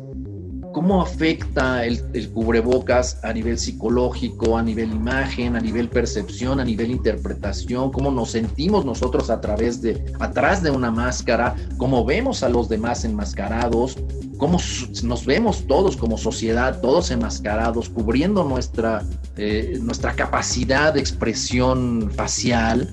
la sonrisa, la, eh, la molestia, de alguna manera expresamos tantas cosas con la boca, digamos, con, la, con esta mitad de la cara. Es la mitad de la cara. eso quedó. Entonces, eh, pues me puse a jugar con estas piezas que simplemente son materiales que he estado, pues que tengo aquí, ¿no? O sea, a jugar con materiales de diferentes tipos y a jugar con la idea de, pues de estar detrás de esta, de, ocultar tu personalidad, que pues lo que normalmente eran lo que hacían los forajidos en el viejo oeste, se ponían su paliacate y iban y asaltaban un banco, ¿no? Y entonces, ¿cómo nos, cómo nos vemos? ¿Cómo, ¿Cómo estamos como en este, en esta esponja, ¿no? De planeta que está chupando toda esta energía de miedo y de inseguridad y de incertidumbre en un, en un, en un momento donde todo cambió y ahora estamos intentando regresar a una especie de normalidad, de regresar a nuestra anterior forma de vida de muchos meses atrás, del año pasado prácticamente, pero bajo estas normas y restricciones sanitarias, ¿no? Pero que también son normas y restricciones psicológicas. La presentación de estas piezas a través de, de, de Instagram, eh, Martín, que, que tú ya habías utilizado estas plataformas para hacer performance o actos en vivo. ¿Cómo te sientes también con el uso de estas, entre comillas, galerías, ¿no? Que, que están desencadenando las redes sociales.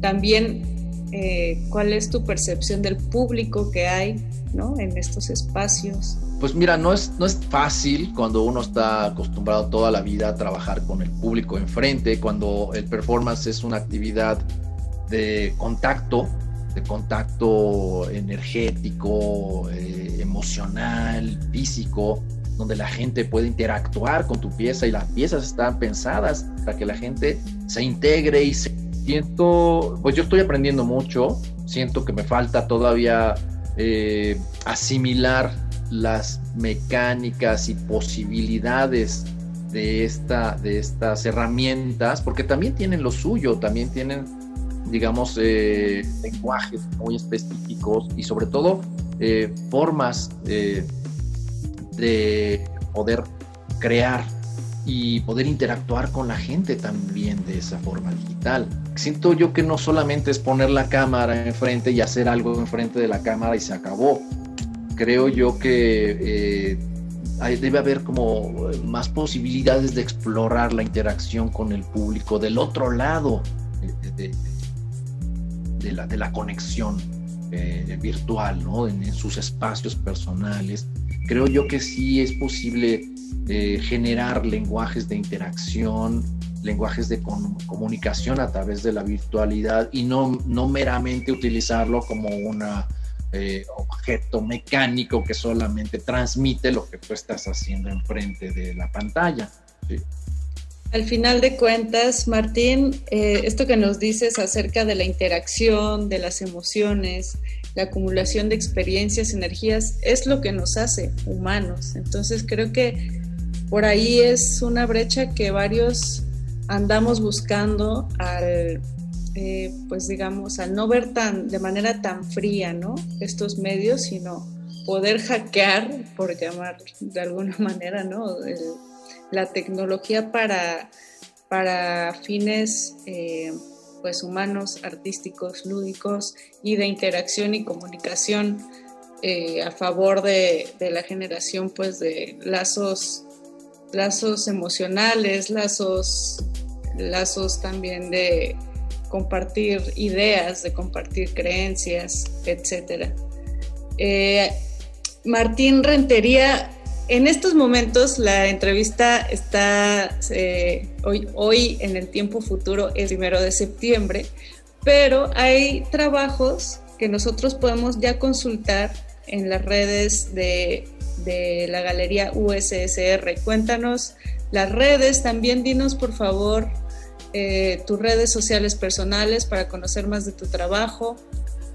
Sí, mira, mis redes eh, en Facebook me encuentran como Martín Rentería, en Instagram como martin.rentería.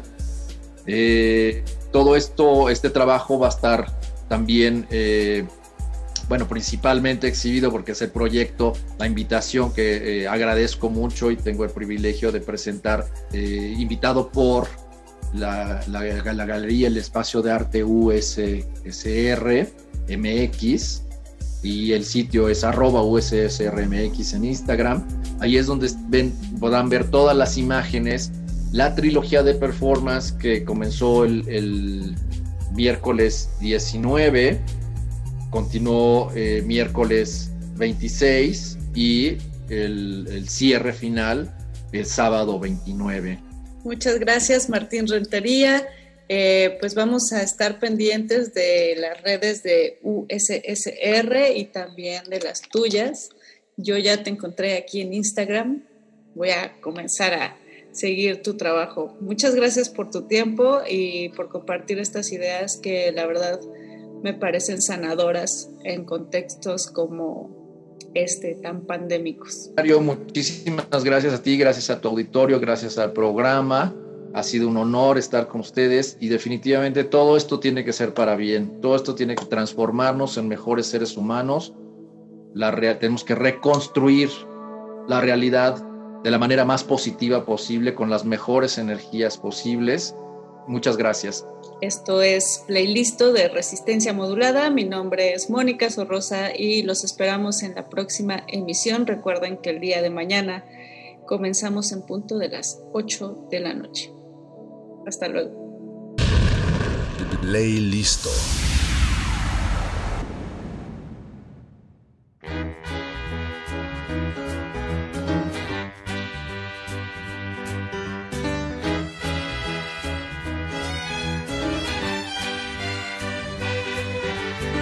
Fill your heart with love today.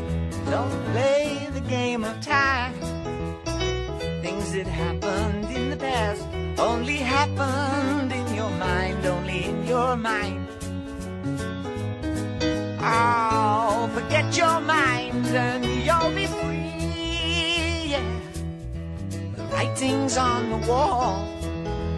Free, yeah, and you can know it all if you choose. Just remember, lovers never lose, cause they are free of thoughts unpure and of thoughts unkind. Gentleness clears the soul, love cleans the mind and makes it free.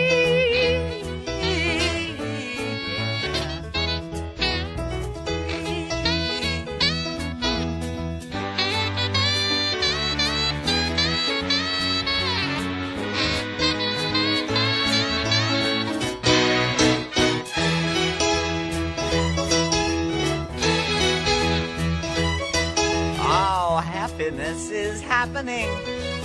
Dragons have been bled. Gentleness is everywhere. Fear is just in your head. Only in your head. Fear is in your head. Only in your head. So forget your head and you'll be free. The writing's on the wall.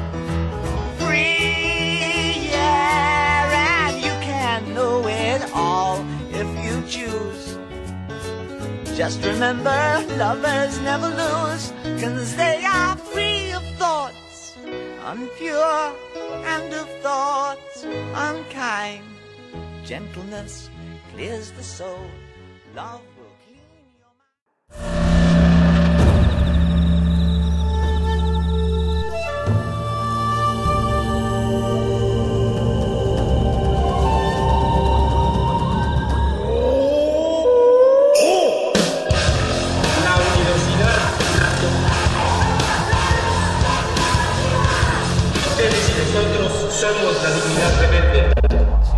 Resistencia modulada es una coproducción de Radio UNAM y El Universo.